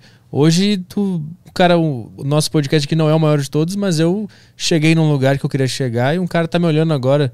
Ele tá vendo isso. Se a gente tivesse nos anos 90, eu não estaria aqui, o cara não estaria vendo. A uhum. gente ainda tá olhando pra televisão, pra Globo, Sim. pra MTV, pra Sim. banda que toca no Disque MTV, que era uhum. banda boa. Hoje o cara abre o Spotify, ouve qualquer banda, então o conceito ou a visão de dá para fazer a coisa acontecer, uhum. tá muito próxima, né? Criou uma proximidade, né? É. E eu até comentei com o Caio isso hoje, assim, do quanto, pelo menos na minha época, ah, quero trabalhar com rádio, tinham poucas opções, era um mercado muito concorrido. Uhum. Na época, meu sonho, quando eu estava no interior, que eu comecei adesivando carro, né? Eu tinha 17 anos, eu comecei adesivando carro de promoção. E eu queria, porque eu queria ser locutora, eu, aquela coisa, né? Já desde a infância, de televisão, de rádio, sempre fui louca por comunicação. E aí eu fiquei no pé até que eu consegui entrar na rádio com 17 anos, eu já era locutora e trabalhava escondido. Né? Tipo, porque eu não tinha idade, eu não tinha o tal do DRT. Ah, é verdade, eu tive que tirar esse DRT. E aí, também. quando eu fiz 18 anos, eu tirei, a rádio pagou para mim. Que é uma bobagem, né? O DRT de é, radialista é. lá. E eu sou da época do MTB também, de jornalismo, que que... né? Isso do, eu não sei. Do, que é um registro que antes, acho que ele caiu em 2000 e alguma coisa. Foi antes de eu, de eu fazer jornalismo, que eu fiz um ano de jornalismo. Uhum. E, e, também tinha um registro. Só, só podia é, é, exercer a função se você tivesse esse MTB, que também, assim como o DRT, é registrado na carteira. Tinha a, um registro. Além do diploma. Além do diploma. Engraçado. É. Eu lembro que na minha época da faculdade de jornalismo no meio do curso caiu é, a obrigatoriedade caiu, de ter o diploma. E uhum. lá dentro foi todo mundo ficou muito brabo, assim. Uhum. E eu fiquei, cara, óbvio que não precisa de diploma para falar que. Porque mudou, uma né? bobagem na televisão. não precisa de diploma, relaxa. E aí, e aí o que eu tava comentando com o Caio era isso, que, tipo, como é incrível, né? Porque antes para mim é também, né? Eu, eu venho de uma época que era muito difícil, assim, muito quase impossível. MTV brilhava os olhos, né? Sim. né? Como eu achava o máximo MTV e fazer TV, rádio, era uma coisa assim, de selecionados, era um mercado muito pequeno. Hoje, você pode ter um canal no YouTube, você já uhum. faz a sua TV, você faz o seu podcast, você, é. você faz a sua própria rádio, é muito, né? Essa, essa casa aqui é uma grande estação de rádio. Isso é eu muito louco. Já parou pra pensar nisso, projeto. cara? Isso aqui é tipo uma Jovem Pan nos anos 90. É, é o que eu falei pra ela. Isso é, é muito tipo louco. uma MTV isso aqui. É. De, de, de, é, é uma... É uma empresa de rádio isso aqui, é muito e, doido. E é um projeto tão incrível, né, que hoje, né, tudo isso que vocês estão construindo, tudo que está sendo construído, tão inovador que eu vejo hoje exatamente dessa forma. Sabe assim, a minha percepção, eu como como seguidora, telespectadora, né? Aquela, ouvinte. Eu, é, como ouvinte, eu vejo exatamente dessa forma, assim. Parece que é exatamente tipo como a MTV era na época, ou como a Pan era na época, sabe? Tá se tornando. Tá se tornando, não, já é uma referência, né? Uhum. Algo que brilha os olhos. E, tipo assim, putz. A diferença é. que qualquer cara pode pegar um, um quartinho em casa e criar uma estação de rádio, se teu sonho é fazer rádio hoje, Aham. né? Por mais que ninguém vai ver no início, mas é só continuar fazendo que uma hora o negócio vai acontecer. É. Isso é muito doido. Eu, inclusive, eu trabalhei em rádio também, que meu sonho era fazer rádio. Era o meu grande sonho desde criança. Que Sempre legal. dormia ouvindo rádio, acordava ouvindo rádio. Até hoje eu escuto rádio ainda. Acordo e ligo rádio na hora. E o meu sonho era, era trabalhar em rádio. Eu entrei na rádio lá em Porto Alegre, a rádio tradicional, lá na Rádio Guaíba. E lá dentro eu meio que me desiludi. Assim, eu pensei, não é exatamente isso que eu queria fazer. Uhum. Porque tinha muita regra, né? tinha muito roteiro, muita coisa burocrática que eu, Uhum. na minha opinião, meio que capava a, a habilidade comunicativa das pessoas. Ter que seguir um roteiro é horrível. Eu prefiro fazer assim do que a gente está Aham. fazendo. Não quero ter uma pauta, um, um diretor no meu ponto falando o que é pra falar agora. E aí eu lembro que isso foi em 2012. Eu lembro que eu pensei, "Na- eu vou fazer, eu mesmo vou fazer o negócio. Eu Que mesmo vou legal. fazer a- o meu programa. Aí eu comecei o meu outro podcast, que é o que eu faço Aham. sozinho, e de alguma forma ele me trouxe aqui hoje. Essa vontade de fazer rádio diferente do que existia no, no mainstream foi o que fez eu fazer isso aqui hoje. E que bom que você nasceu nessa época, né? Sim, Que é o que a gente está falando. Se fosse, por exemplo, na minha, eu já não ia conseguir. Né? Tipo, ah, não- eu quero fazer a minha própria rádio. Não existia né? isso. E eu lembro que até um tempo atrás, para editar vídeo, eu lembro que eu tinha uma- um, um vídeo, meus pilotos, era tudo, tinha que pagar alguém para fazer. Hoje a gente tem aplicativo. Eu olho e falo, gente, eu, eu vejo tudo que eu já ralei lá atrás. Querendo fazer, é, é, querendo fazer vídeo piloto, é, áudio piloto, essas coisas assim, programa piloto. Como era difícil, porque tinha que ter uma baita estrutura. E hoje a gente faz com celular, né? Sim. Dá para editar vídeo, dá para fazer vinheta, dá para fazer uma série de coisas. Como, como é muito fácil. Eu tinha que gravar em fita, né? Fita, aquelas fita tape, não é fita cassete, fita- cassete é de vídeo, né?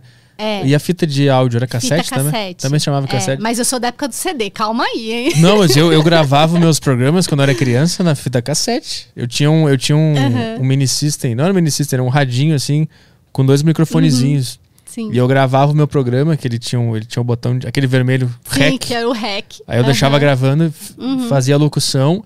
Aí eu queria soltar uma trilha, eu pegava um som, a caixa de som É. com, com CD, com alguma música que eu queria tocar, e fingia que eu tava tocando na programação da Que minha legal.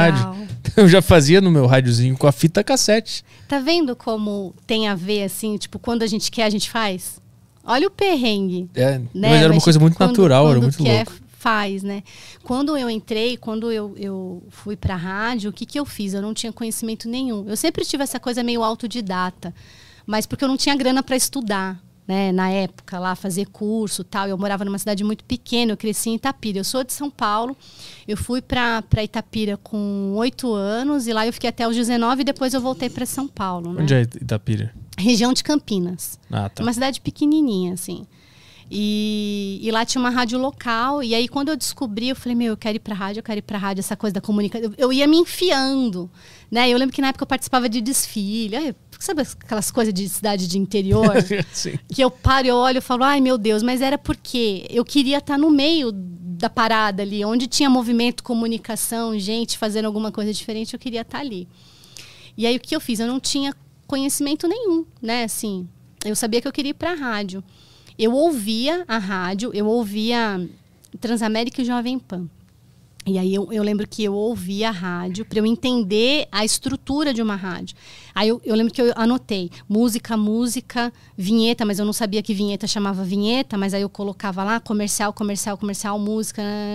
Eu fiz isso durante assim vários dias para eu entender a estrutura da rádio. Caralho. Aí eu falei, ah, uma rádio funciona assim. Legal. E agora? Aí eu já estava adesivando, né, lá na, lá na rádio, também através de um trabalho que eu tinha feito. Aí eles me convidaram para fazer parte da equipe de, de promoção, adesivar os carros, né?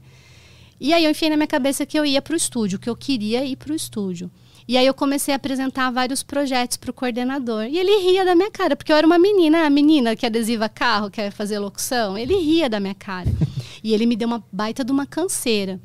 E aí eu gravava, eu comecei a gravar a minha voz e mostrar para ele. Ele, não, não tá bom. Aí eu mostrei um projeto, não, não tá bom. Ele, ele levava na, na brincadeira. E aí ele, depois ele viu que eu realmente estava levando realmente a sério. Aí ele viu um projeto, eu fiz um quadro que chamava Fique por Dentro, que era fofoca de artista, essas coisas assim, notícia, tal, é, coisas de entretenimento, que era uma coisa que eu gostava bastante. E aí eu apresentei esse projeto para ele. Aí ele falou para mim: "Putz, você realmente quer, né? Tipo, você não tá largando do meu pé". Eu falei: "Quero". Aí ele olhou para mim e falou assim: "Tá bom, mas eu não vou tirar dinheiro do meu bolso, tipo, eu não vou bancar. Agora você tem que achar patrocínio". Aí eu falei: "Ah, é? Tá bom" coloquei meu projeto debaixo do braço, tinha 17 anos, e fui bater de empresa em empresa lá na, lá na minha cidade, até que teve um cara que concordou de, de patrocinar.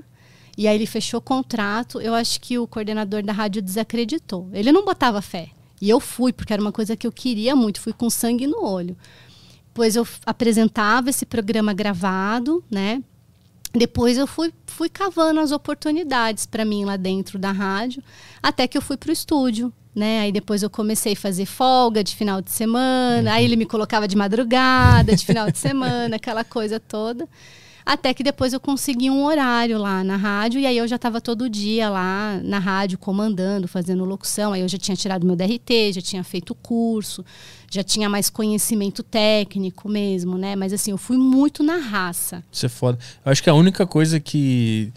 Não é que eu sinto falta, mas que eu acho que era legal nessa época é, é todo esse processo, até tu conseguir conquistar esse lugar. Uhum. Que hoje, por um, por um lado, qualquer um pode fazer a sua própria estação, mas também tem esse outro lado de primeiro adesivar o carro, depois apresentar uhum. o projeto, ser rejeitado, uhum. melhorar a dicção, entender é. como é que faz, ir pra madrugada, até tu ter o teu próprio programa e tu chega num, num nível Sim. de qualidade mais foda que a gente perde hoje, né? É. Por não ter todo esse processo. Então tem os dois lados olhando assim, até bonita a trajetória. É a tal da jornada do herói, né? É. Fica até sim, bonita sim, essa, sim. essa trajetória. É que meio que essa trajetória meio que se perde com a internet, né? Apesar de que é. meio que isso se, se repete porque tu vai abrir um canal hoje, ninguém vai ver. É, você vai né? É, é, seguidor, até você até começar, né? Fazer a sua audiência. Meio que parecido, tudo. Assim. Mas é. mesmo assim, ainda acho que. É, um, é que eu acho que é outra época, né? É um processo diferente. É. Hoje funciona de um outro jeito. Eu tenho saudade da, dos anos 90. Era muito bom, assim. É, eu consigo ver que era uma coisa muito pura, sabe? É. E essa Samanta de 18 anos atrás, de, com 17, eu tive que resgatar no meu processo fundo do poço. Essa sonhadora porque, que queria é, fazer. Porque acontecer. eu olhava e falava, meu, e aí? E aí eu aprendi dentro do meu curso curso de formação de coach a modelagem. Hum. Que é você é, que é você modelar alguém, né? Assim, você que foi o que eu fiz com o Wendel. Então eu olhei e falei, quero, faz, quero, quero fazer o que esse cara faz. Qual é o caminho? O que ele fez? O que ele estudou? Quem ele precisou se tornar? Porque é isso, né? Eu precisei me tornar uma outra pessoa quem ele precisou se tornar. Então, esse processo chama modelagem. Você não está copiando a pessoa nem se inspirando, são coisas diferentes. Hum. Mas você está entendendo a trajetória dela, todo o caminho que ela percorreu para fazer igual. Hum. E lá atrás, eu tive que falar, tá, mas putz, eu, eu, eu, sempre fui tão sonhadora, eu sempre fui tão assim atrás dos meus objetivos, por que, que eu estou desistindo agora? E aí eu tive que olhar lá para trás e falar, meu, e lembrar de tudo isso que eu te contei agora, de tudo que eu fiz para entrar na rádio, para eu trazer essa coisa mais, sabe, essa energia de novo, esse brilho no olho, essa coisa assim. Isso me ajud... isso foi o que me ajudou bastante, assim. E na época, falando de rádio, eu, eu, eu treinava muito improviso, porque eu queria ser muito boa, sabe? eu queria ser muito boa no que eu fazia. Eu também fiz tudo isso e aí, improviso. e aí, como que eu treinava improviso? Eu pegava o jornal, eu tinha um gravadorzinho de fita. Eu falei para você que eu não sou da época da fita, mas eu sou, tá? aí eu tinha um gravador, mas era mini, né? A minha era um gravadorzinho assim de mão. Com a fitinha pequenininha, com a fitinha aquela? pequenininha, de, é. de, de, de, secretária eletrônica? A minizinha, isso, a minizinha tinha uma daquela, um gravadorzinho daquele. Aí como que eu treinava? Porque o cara tava nem aí para mim. Eu falava, é aquela história, ou eu me viro aqui ou eu me viro, eu preciso mostrar para ele que eu sou boa. Aí eu pegava o jornal assim na mesa da cozinha, eu virava a folha do jornal, no anúncio, na matéria, no qualquer coisa que eu batesse o olho, eu já gravava, eu já tinha que ler com aquela coisa locução. Como se estivesse no ar. Como se estivesse no ar e não podia errar, entendeu? Uhum, tipo, uhum. é bater o olho e aí eu. Pá, pá, pá, pá, pá, Aí se eu errava, eu, ai, caramba, esse não tá valendo. Próximo. Pá, pá, pá. E, e foi assim que eu treinava, tipo, o meu improviso, de realmente aprender a bater o olho na notícia, meio que ler sem engasgar, sabe? Uhum, foi muito muito na, muito na raça mesmo ali, sabe? Eu acho que eu fazia isso também, só que eu lembro que eu gravava um jornal. Eu botava uma câmera pra gravar um jornal e separava as notícias e apresentava um jornal. Aham. Como se estivesse no ar de verdade, assim. Eu- Eu, simulava isso. Eu não lembro se eu fiz isso com. Porque eu acho que os meus programas de rádio que eu gravava quando eu era criança era bate-papo. Eu Ah, le- já é o que você faz É, hoje, né? eu lembro legal. que eu criava um estúdiozinho, assim.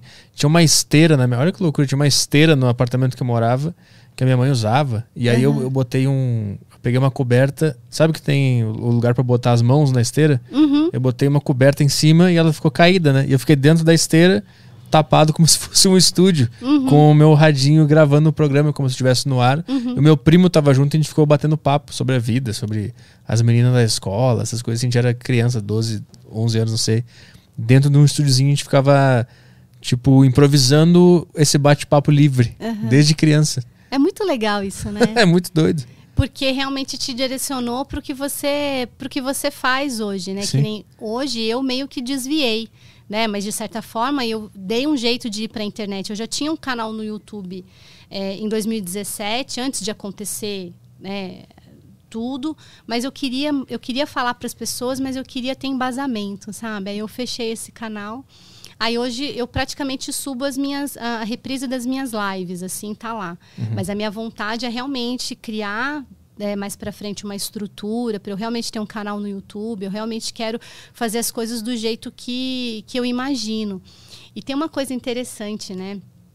que ano passado uma pessoa me perguntou né, sobre o canal no YouTube e tal, é, como que eu imaginava.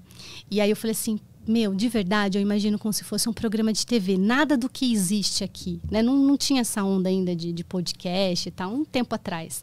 Eu falei, eu imagino como se fosse um programa de TV mesmo, porque é onde eu quero estar e é onde eu sempre sonhei estar, quero fazer algo assim. E não existia até então, né?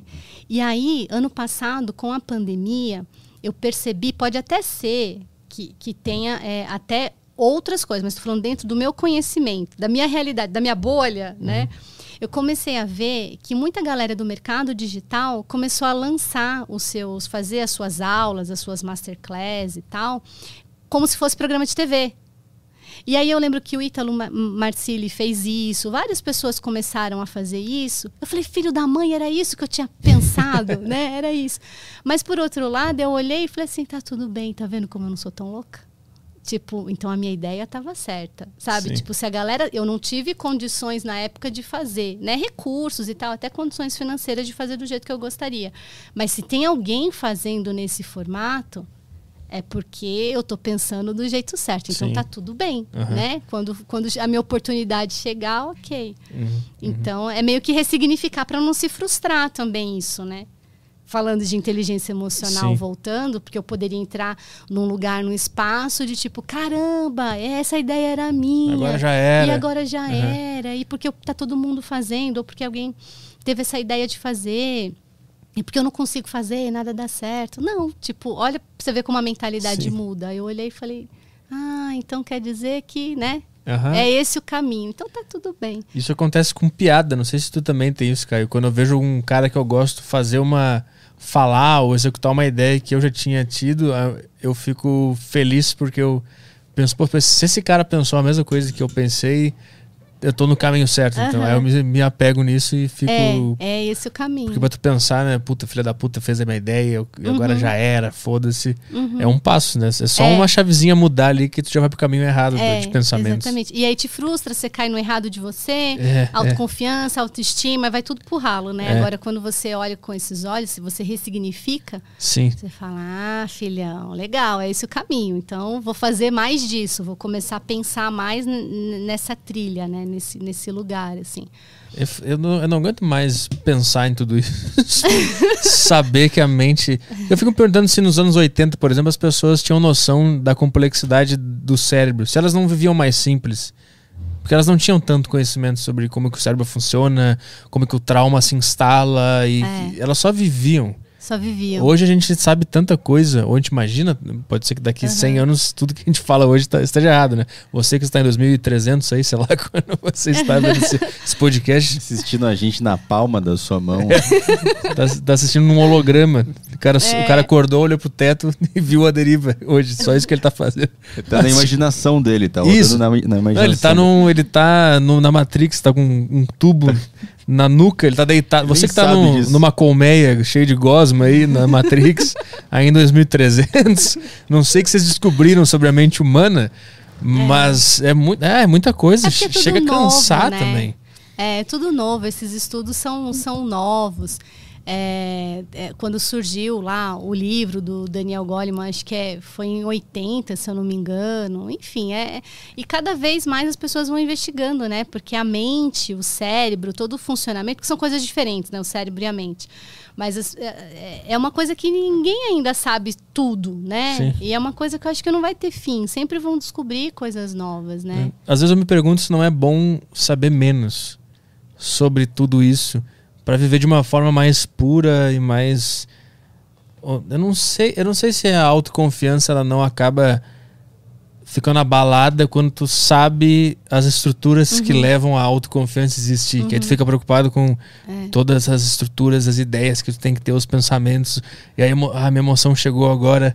Eu não sei se isso é contraprodutivo às vezes. É, tem gente que fala, né, que eu acho que meu pai falava isso, eu lembro dele falar, tipo, pai, às vezes que a ignorância é uma dádiva, né? É uma Porque enquanto benção. você não Isso. sabe, tá tudo bem, você vai vivendo sua ignorância ali. Agora, a sabedoria te coloca em, em lugares que você começa a ampliar seus horizontes e realmente é muito bom, mas você acaba descobrindo coisas que às vezes você não gostaria de descobrir também, né? E, Tipo, e que acaba te trazendo mais traumas, talvez, mais insegurança. É porque, na verdade, você vai descobrindo que tem. Porque sempre vai existir. A questão é que você vai descobrir que tem. Aí, a partir do momento que você descobre que tem, Aí você vai ter que lidar com isso. É, aí fudeu. Aí tu fica Né? infeliz. É, uma coisa tipo assim, você não sabe que tem um gato aqui embaixo da minha poltrona. Sim.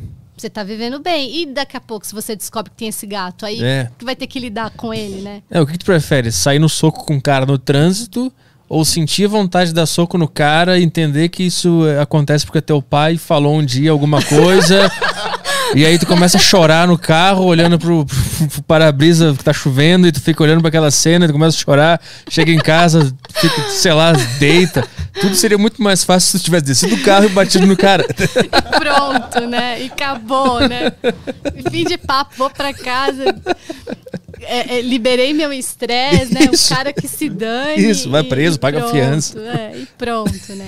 Mas a ideia é justamente essa. Você não entra nesse espaço de ir pra casa e chorar. Você, você olha e fala, ah, tá bom. Você nem liga mais, Sim. sabe? Tipo, você, né, ah, deixa, deixa o cara pra lá, sabe? Tipo, problema dele, ele que se vire. Tava- É. A gente estava falando sobre rádio e eu lembrei um negócio muito, muito curioso, né? Que a gente vai e volta no assunto, né? Mas tudo bem. Que no começo, quando eu comecei a fazer rádio, a Fernanda Lima, tinha, a, a Rede TV tinha acabado de ser inaugurada. E eu não sei se você lembra, acho que não, não é da sua época, você devia ser né, pequeno, não sei se você assistia. Mas a Fernanda Lima fazia um programa que chamava Interligado, que era um programa de videoclipe meio Sim. no estilinho MTV, assim, né? Aham. E eu queria referências diferentes para eu fazer a minha locução, apresentar e tal, porque eu não queria mais do mesmo.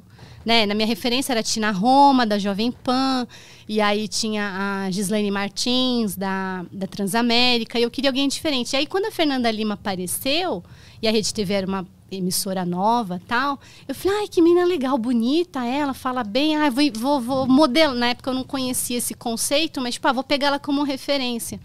E aí ela tinha. O sotaque dela era muito forte, porque acho que ela é do sul, se É, eu não me de engano. Porto né? Alegre. né? Não, não, acho que é do interior de Porto Alegre. não E aí eu certeza. assistia de Alegre, não, tanto, tanto, tanto, que aí eu comecei a fazer, né, o- a minha locução meio no sotaque dela, assim, Você fala sabe? bah, né? É, tipo, eu falei, gente, aí eu, eu ouvia e falava, não, não, não, não é legal, não é esse, não é esse espaço. De todos né? os sotaques pra copiar logo do sul, que é um dos Porque não mais era- horríveis. É o meu, é eu não, horrível. tava, sei que- eu não tava sendo autêntica, Sim, né? sim. Eu precisava modelar.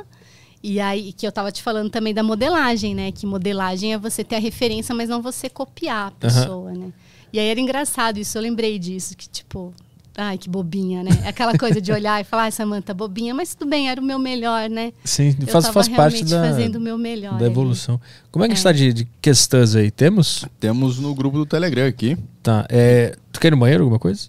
Ah, tô bem. Tá, é que eu vou ali no banheiro. Então Tá. o Caio vai fazer as perguntas da galera e eu vou no banheiro ali. Tudo bem. Caio, toca aí. Ah, beleza. Então tem. Vamos começar aqui pelo grupo do Telegram. Tem um pessoal que já mandou as perguntas aqui. A primeira pergunta é do Kainanzito. É, ele mandou aqui. Boa tarde, moços do Aderiva. Samantha, a, auto, a autossabotagem da mente está ligada com o nosso emocional? Como dar desculpas para sempre. Proca, é, como dar desculpas para sempre pro, proca, caralho? Procrastinar. Procrastinar, exato. E, e etc. Uh, se sim, uh, que passo seguir para criar uma mente mais blindada? Tá. É, sim, a autossabotagem está totalmente ligado com questão emocional, né? E a procrastinação, para ficar mais fácil, tem muita gente que fala, talvez seja o seu caso, ah, eu procrastino. Vamos ressignificar isso que você nunca mais vai procra procrastinar. Procrastinação é preguiça. Então você não está procrastinando, você está com preguiça de fazer alguma coisa, Ele tá? Botou um nome é, mais tipo, bonito, né? é o nome mais bonito para preguiça. E aí, como que você resolve isso? É, entendendo o que, que você. qual é o desconforto que isso está te causando. Porque todos nós, todo mundo faz alguma coisa. Ou para solucionar uma dor, né? Ou para ter prazer em alguma coisa. E quando você procrastina, quando você não quer fazer alguma coisa, mesmo sabendo que isso vai ser importante para você, seja uma questão do trabalho, uma evolução pessoal, é porque isso de alguma forma vai te colocar numa situação de desconforto. E aí você acaba escolhendo não fazer isso. E isso pode ser consciente ou inconsciente. Então é entender assim, tá, eu estou procrastinando isso por quê? Geralmente é porque é alguma coisa muito chata que você não gosta de fazer e aí você vai deixando. Às vezes é algo que você tem insegurança de fazer e aí você fica com medo de não fazer do jeito que gostaria, não vai ficar perfeito, então você prefere não fazer é identificar é, o, que, que desconforto essa atividade que você está procrastinando está te causando. E aí você identificando isso, aí é só solucionar, correr para cima. Tá, tem a próxima questão aqui, que é de quem? É do. Ah, é do Escalante em áudio. Eu vou tocar o áudio aqui na Tá. TV. E aí o pessoal, o pessoal vai ouvir lá. Eles estão ouvindo o áudio do Escalante. Boa tarde, podcast Deriva. Belo papo aí. É, eu gostaria de saber, por exemplo, quando a gente tem algum vício, a gente quer se livrar e a gente está algum tempo ali sem, sem praticar o, o, o vício, aí chega uma hora que dá aquele impulso de querer fazer ele, você fica aquela, aquela coisa na cabeça, mas você percebe, não, não posso fazer isso, pô, quero sair disso, não quero fazer isso. Mas ao mesmo tempo a sua cabeça vem com desculpas e começa a justificar, pô. Começa a falar coisas tipo, ah, só mais essa vez, agora vai ser a última. Ah, tu merece, pô. Queria saber aí quais são as estratégias pra gente conseguir não ser enganados por nós mesmos. É, eu, eu tô. Eu queria acrescentar aqui que eu tô no meu quinto dia sóbrio, sem consumir álcool. E assim, o São Paulo. Eu sou São Paulino. São Paulo empatou ontem com o Palmeiras. Terça-feira. Não, domingo. Domingo tem São Paulo e Palmeiras a final do Paulista. São Paulo não ganha desde 2008. Eu queria relacionar isso que ele disse com o, o meu vício de álcool. Como é. que eu controlo isso dentro da minha cabeça pra eu não beber caso o São Paulo ganhe? Tá, vamos lá. É, Na verdade, vício é uma palavra assim que entra num espaço que, que vai mais para uma questão de, de um psicólogo, por exemplo. Se a gente estiver realmente falando de vício, tá? Ele faz uma piada e eu entro num espaço sério, né? Calma, a gente já vai chegar lá, tá? Eu Vou deixar essa conversa mais leve. Então precisa identificar, né? Mas vamos lá, voltando, vamos deixar a conversa mais leve. É você é, entender que benefício que você está tendo, Caio vai falar nenhum, em não beber, né? Então assim, como que você está se sentindo, né? O- a longo prazo, porque o que acontece, as pessoas acabam se, se boicotando, principalmente quando a gente fala de, de é, criação de novos hábitos, né? Que foi o que ele perguntou, as pessoas acabam se boicotando na falta de disciplina, manter um novo hábito, né? Ficar sem beber, que nem o Caio tá falando. É, pensando no, no espaço imediato. Então, assim, ah, hoje eu quero beber porque eu vou me sentir feliz, porque isso me dá prazer. Lembra que eu falei que as pessoas só fazem coisas por, ou por dor ou por prazer, né? Não tem um, outra, um outro motivo. Então, é entender que, ah, peraí, será que eu estou pensando só a, a, a, agora no espaço imediato? E como que eu vou me sentir a longo, a longo prazo? O que, que é, não beber vai me trazer? Como que eu vou me sentir? Vai ser melhor ou não?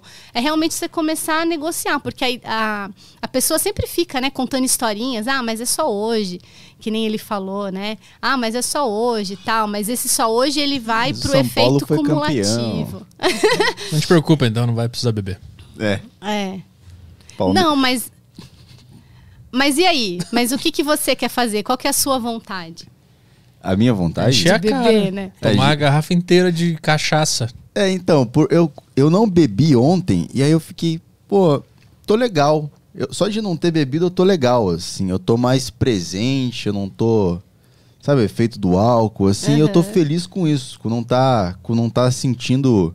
Com tá mais presente no, no, no lugar, assim, uhum. as coisas, a cabeça mais no lugar. Então eu penso, pô, se eu beber, eu não vou mais estar tá sentindo isso. Eu vou estar tá bêbado, vou estar tá com, com álcool no corpo. Então isso.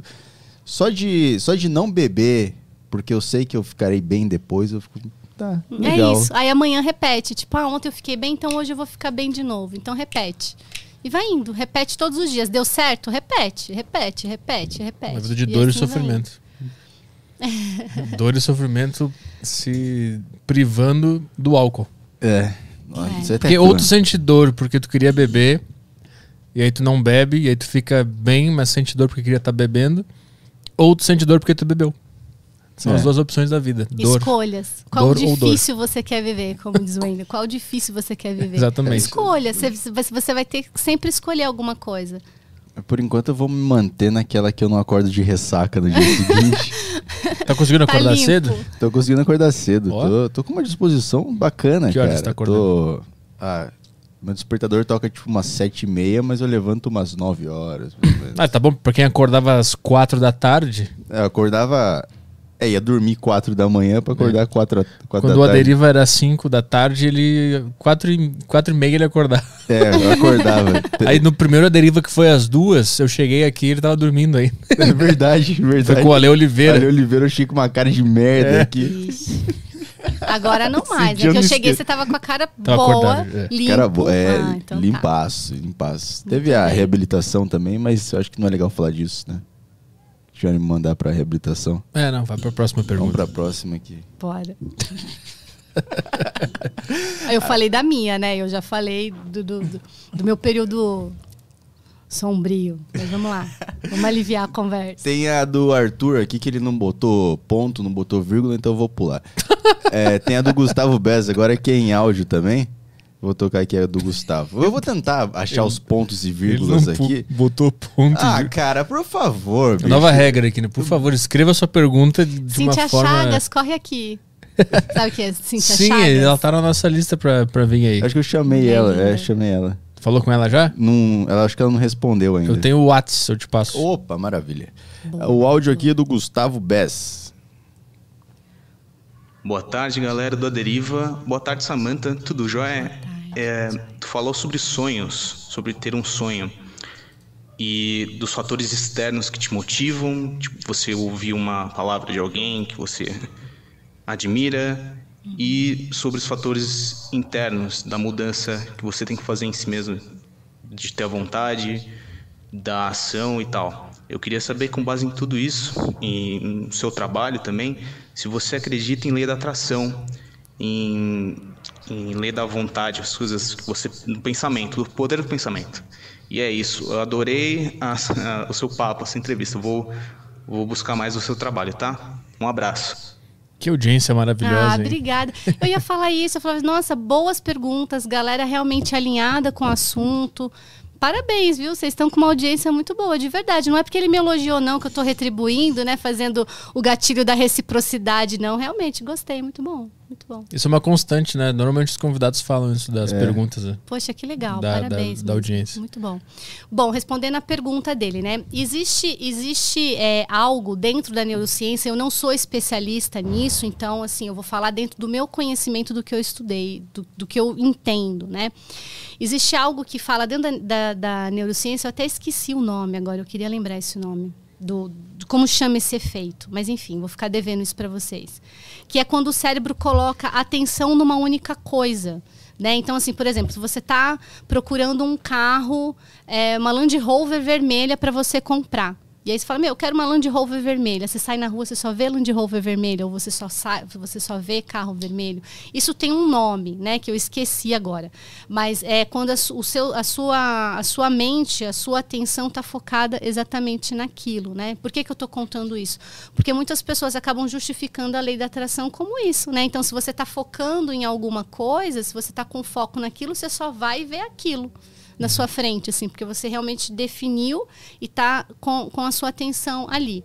É, existem muitas pessoas hoje que falam da física quântica, que ela existe, né? Então a lei da atração ela tem, ela é, é algo que, que, que é baseado na física quântica. E sim, não é a base do meu trabalho, mas eu acredito muito nesse lance de energia, sabe? Assim, das, das pessoas, de se tem uma energia boa, se não tem. Se você realmente está focado em algo, você acaba atraindo isso. Tipo, como.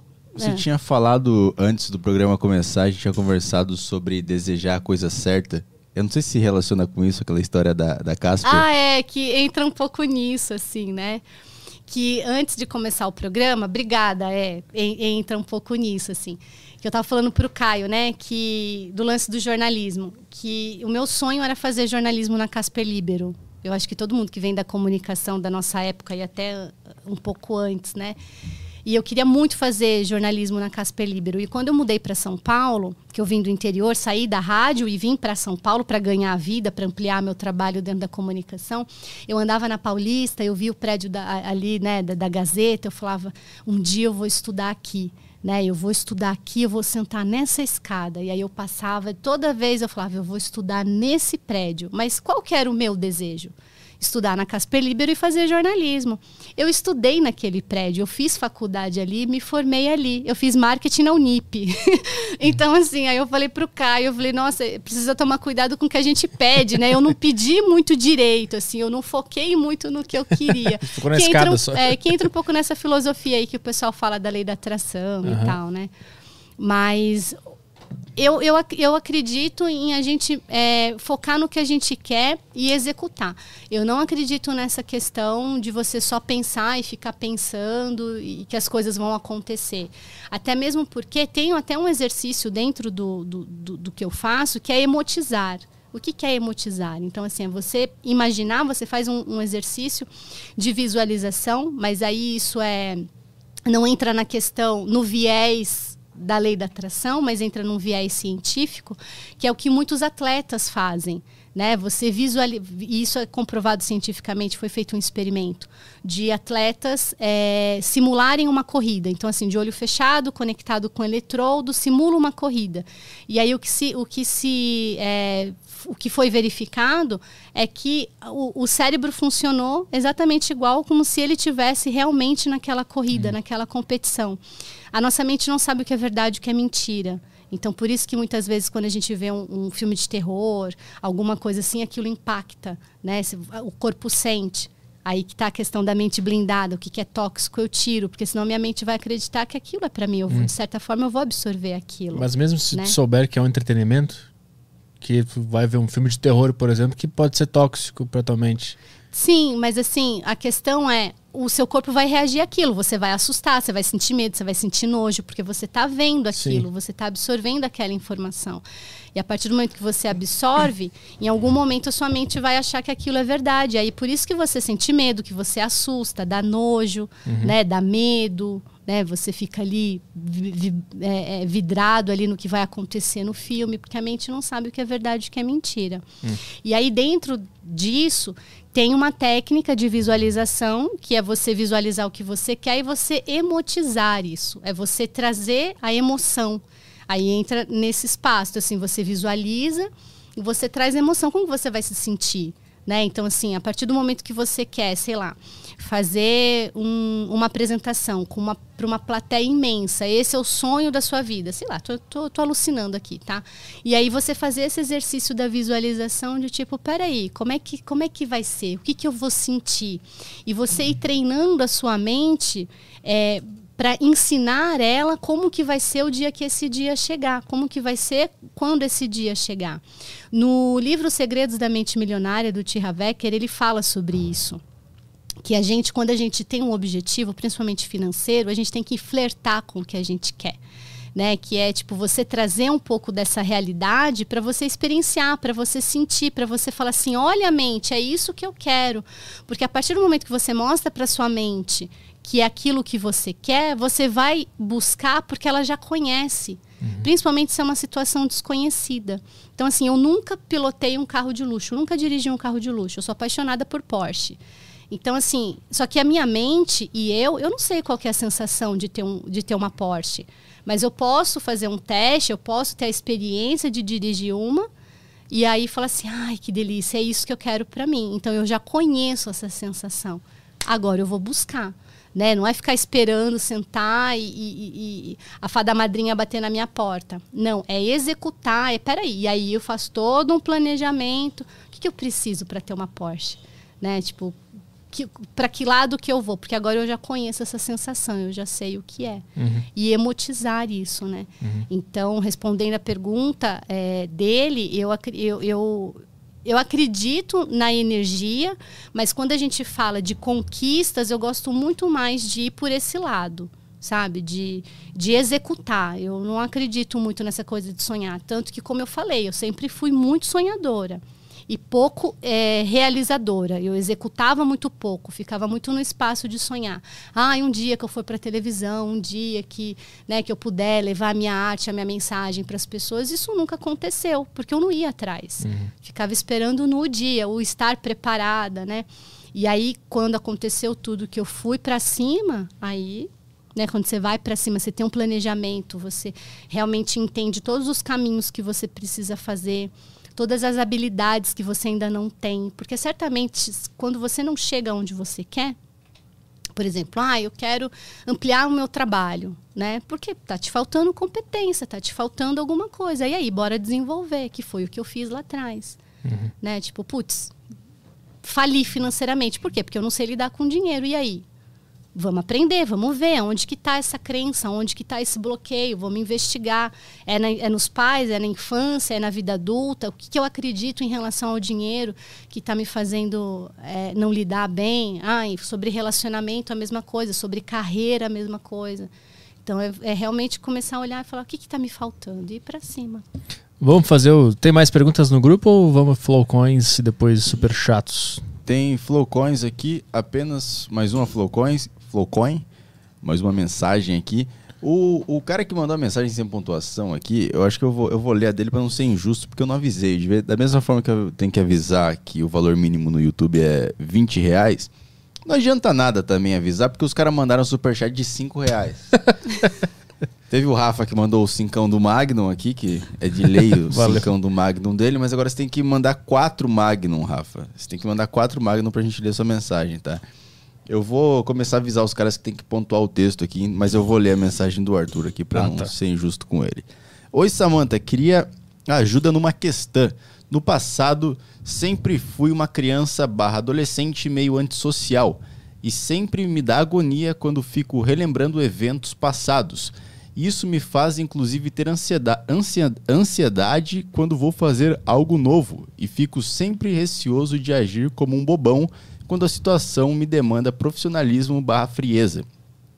Como posso fazer para ter mais confiança em mim mesmo ou, no mínimo, aparentar ter confiança quando tudo no meu corpo diz que só sou uma criança num corpo de um adulto?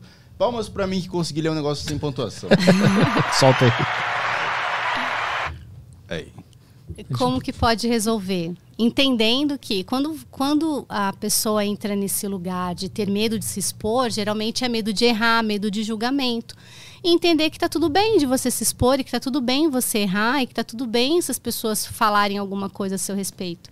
É muito mais você resolver isso internamente, é, esse seu receio de se expor, né? Porque tal. E aí, uma outra coisa.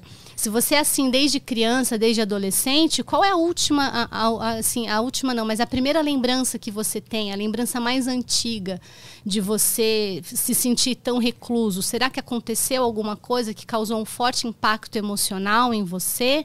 Ou realmente isso é da sua personalidade? Conforme você foi vivendo, você foi se acostumando com, com essa reclusão? Porque tem isso também né? E, e ver eh, se isso te, se isso te, é, te bloqueia de avançar, é realmente entender que está tudo bem. O que, que, de pior pode acontecer se você errar? Eu tenho certeza que você não vai morrer e está tudo bem. Só responder que o, um cara mandou aqui no, no Yotoba, ele mandou Fala pro Petri parar de falar, abre aspas, menor podcast da podosfera. Isso atrai coisas pequenas. Mas é, Aí eu vou parar de, de, me divertir com as coisas, né? Não vou é. poder falar nada. Não podemos fazer meu show de stand-up mais. Que vai atrair. É. é, eu não posso fazer um show de stand-up porque eu invento fazer, um monte de coisa. É, não posso fazer uma piada de exagero, é, mas. Porque vai chamar o exagero. Eu chorei rios de lágrima, vai chover um rio de lágrima aqui. Calma, pessoal. Tem coisas que são simplesmente piadas e coisas engraçadas e leves. Calma, não é assim também. é que sempre que termina o podcast eu falo, né? Nós somos o menor podcast da Podosfera. Aí o cara já falou, vai atrair coisa pequena. Não, a gente tá brincando. Meu subconsciente sabe que eu tô brincando. E é uma piada interna a gente tá rindo, tá tudo Deus de inventou a ironia, cara. Isso, por algum motivo. por algum motivo. Tá, temos os flowcoins agora. O Renato Mota mandou mensagem aqui. Uh, doutora Samanta, a inteligência emocional também deveria ser estimulada na escola?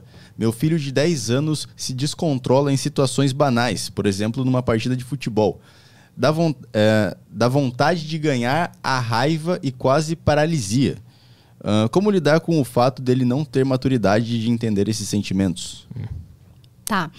É, na verdade, eu não sou doutora, tá? Tem muita gente que acaba confundindo. O que me permite, a minha habilitação, o que me permite falar para pessoas é a minha formação em coach e a minha própria experiência, né? Mas eu não, eu não sou doutora. É, mas vamos lá. Eu, eu acredito e eu gostaria muito que tivesse é, uma, uma matéria, algo assim relacionado à inteligência emocional. Ia ser muito bom nas escolas. Eu sei que nos Estados Unidos tem. É, acho que eu, eu li um, um, livro, o próprio livro do, do Daniel Goleman, ele fala na, da inteligência emocional, que é o título do livro. Ele fala de alguns projetos que tem nas escolas tal. É, seria incrível isso.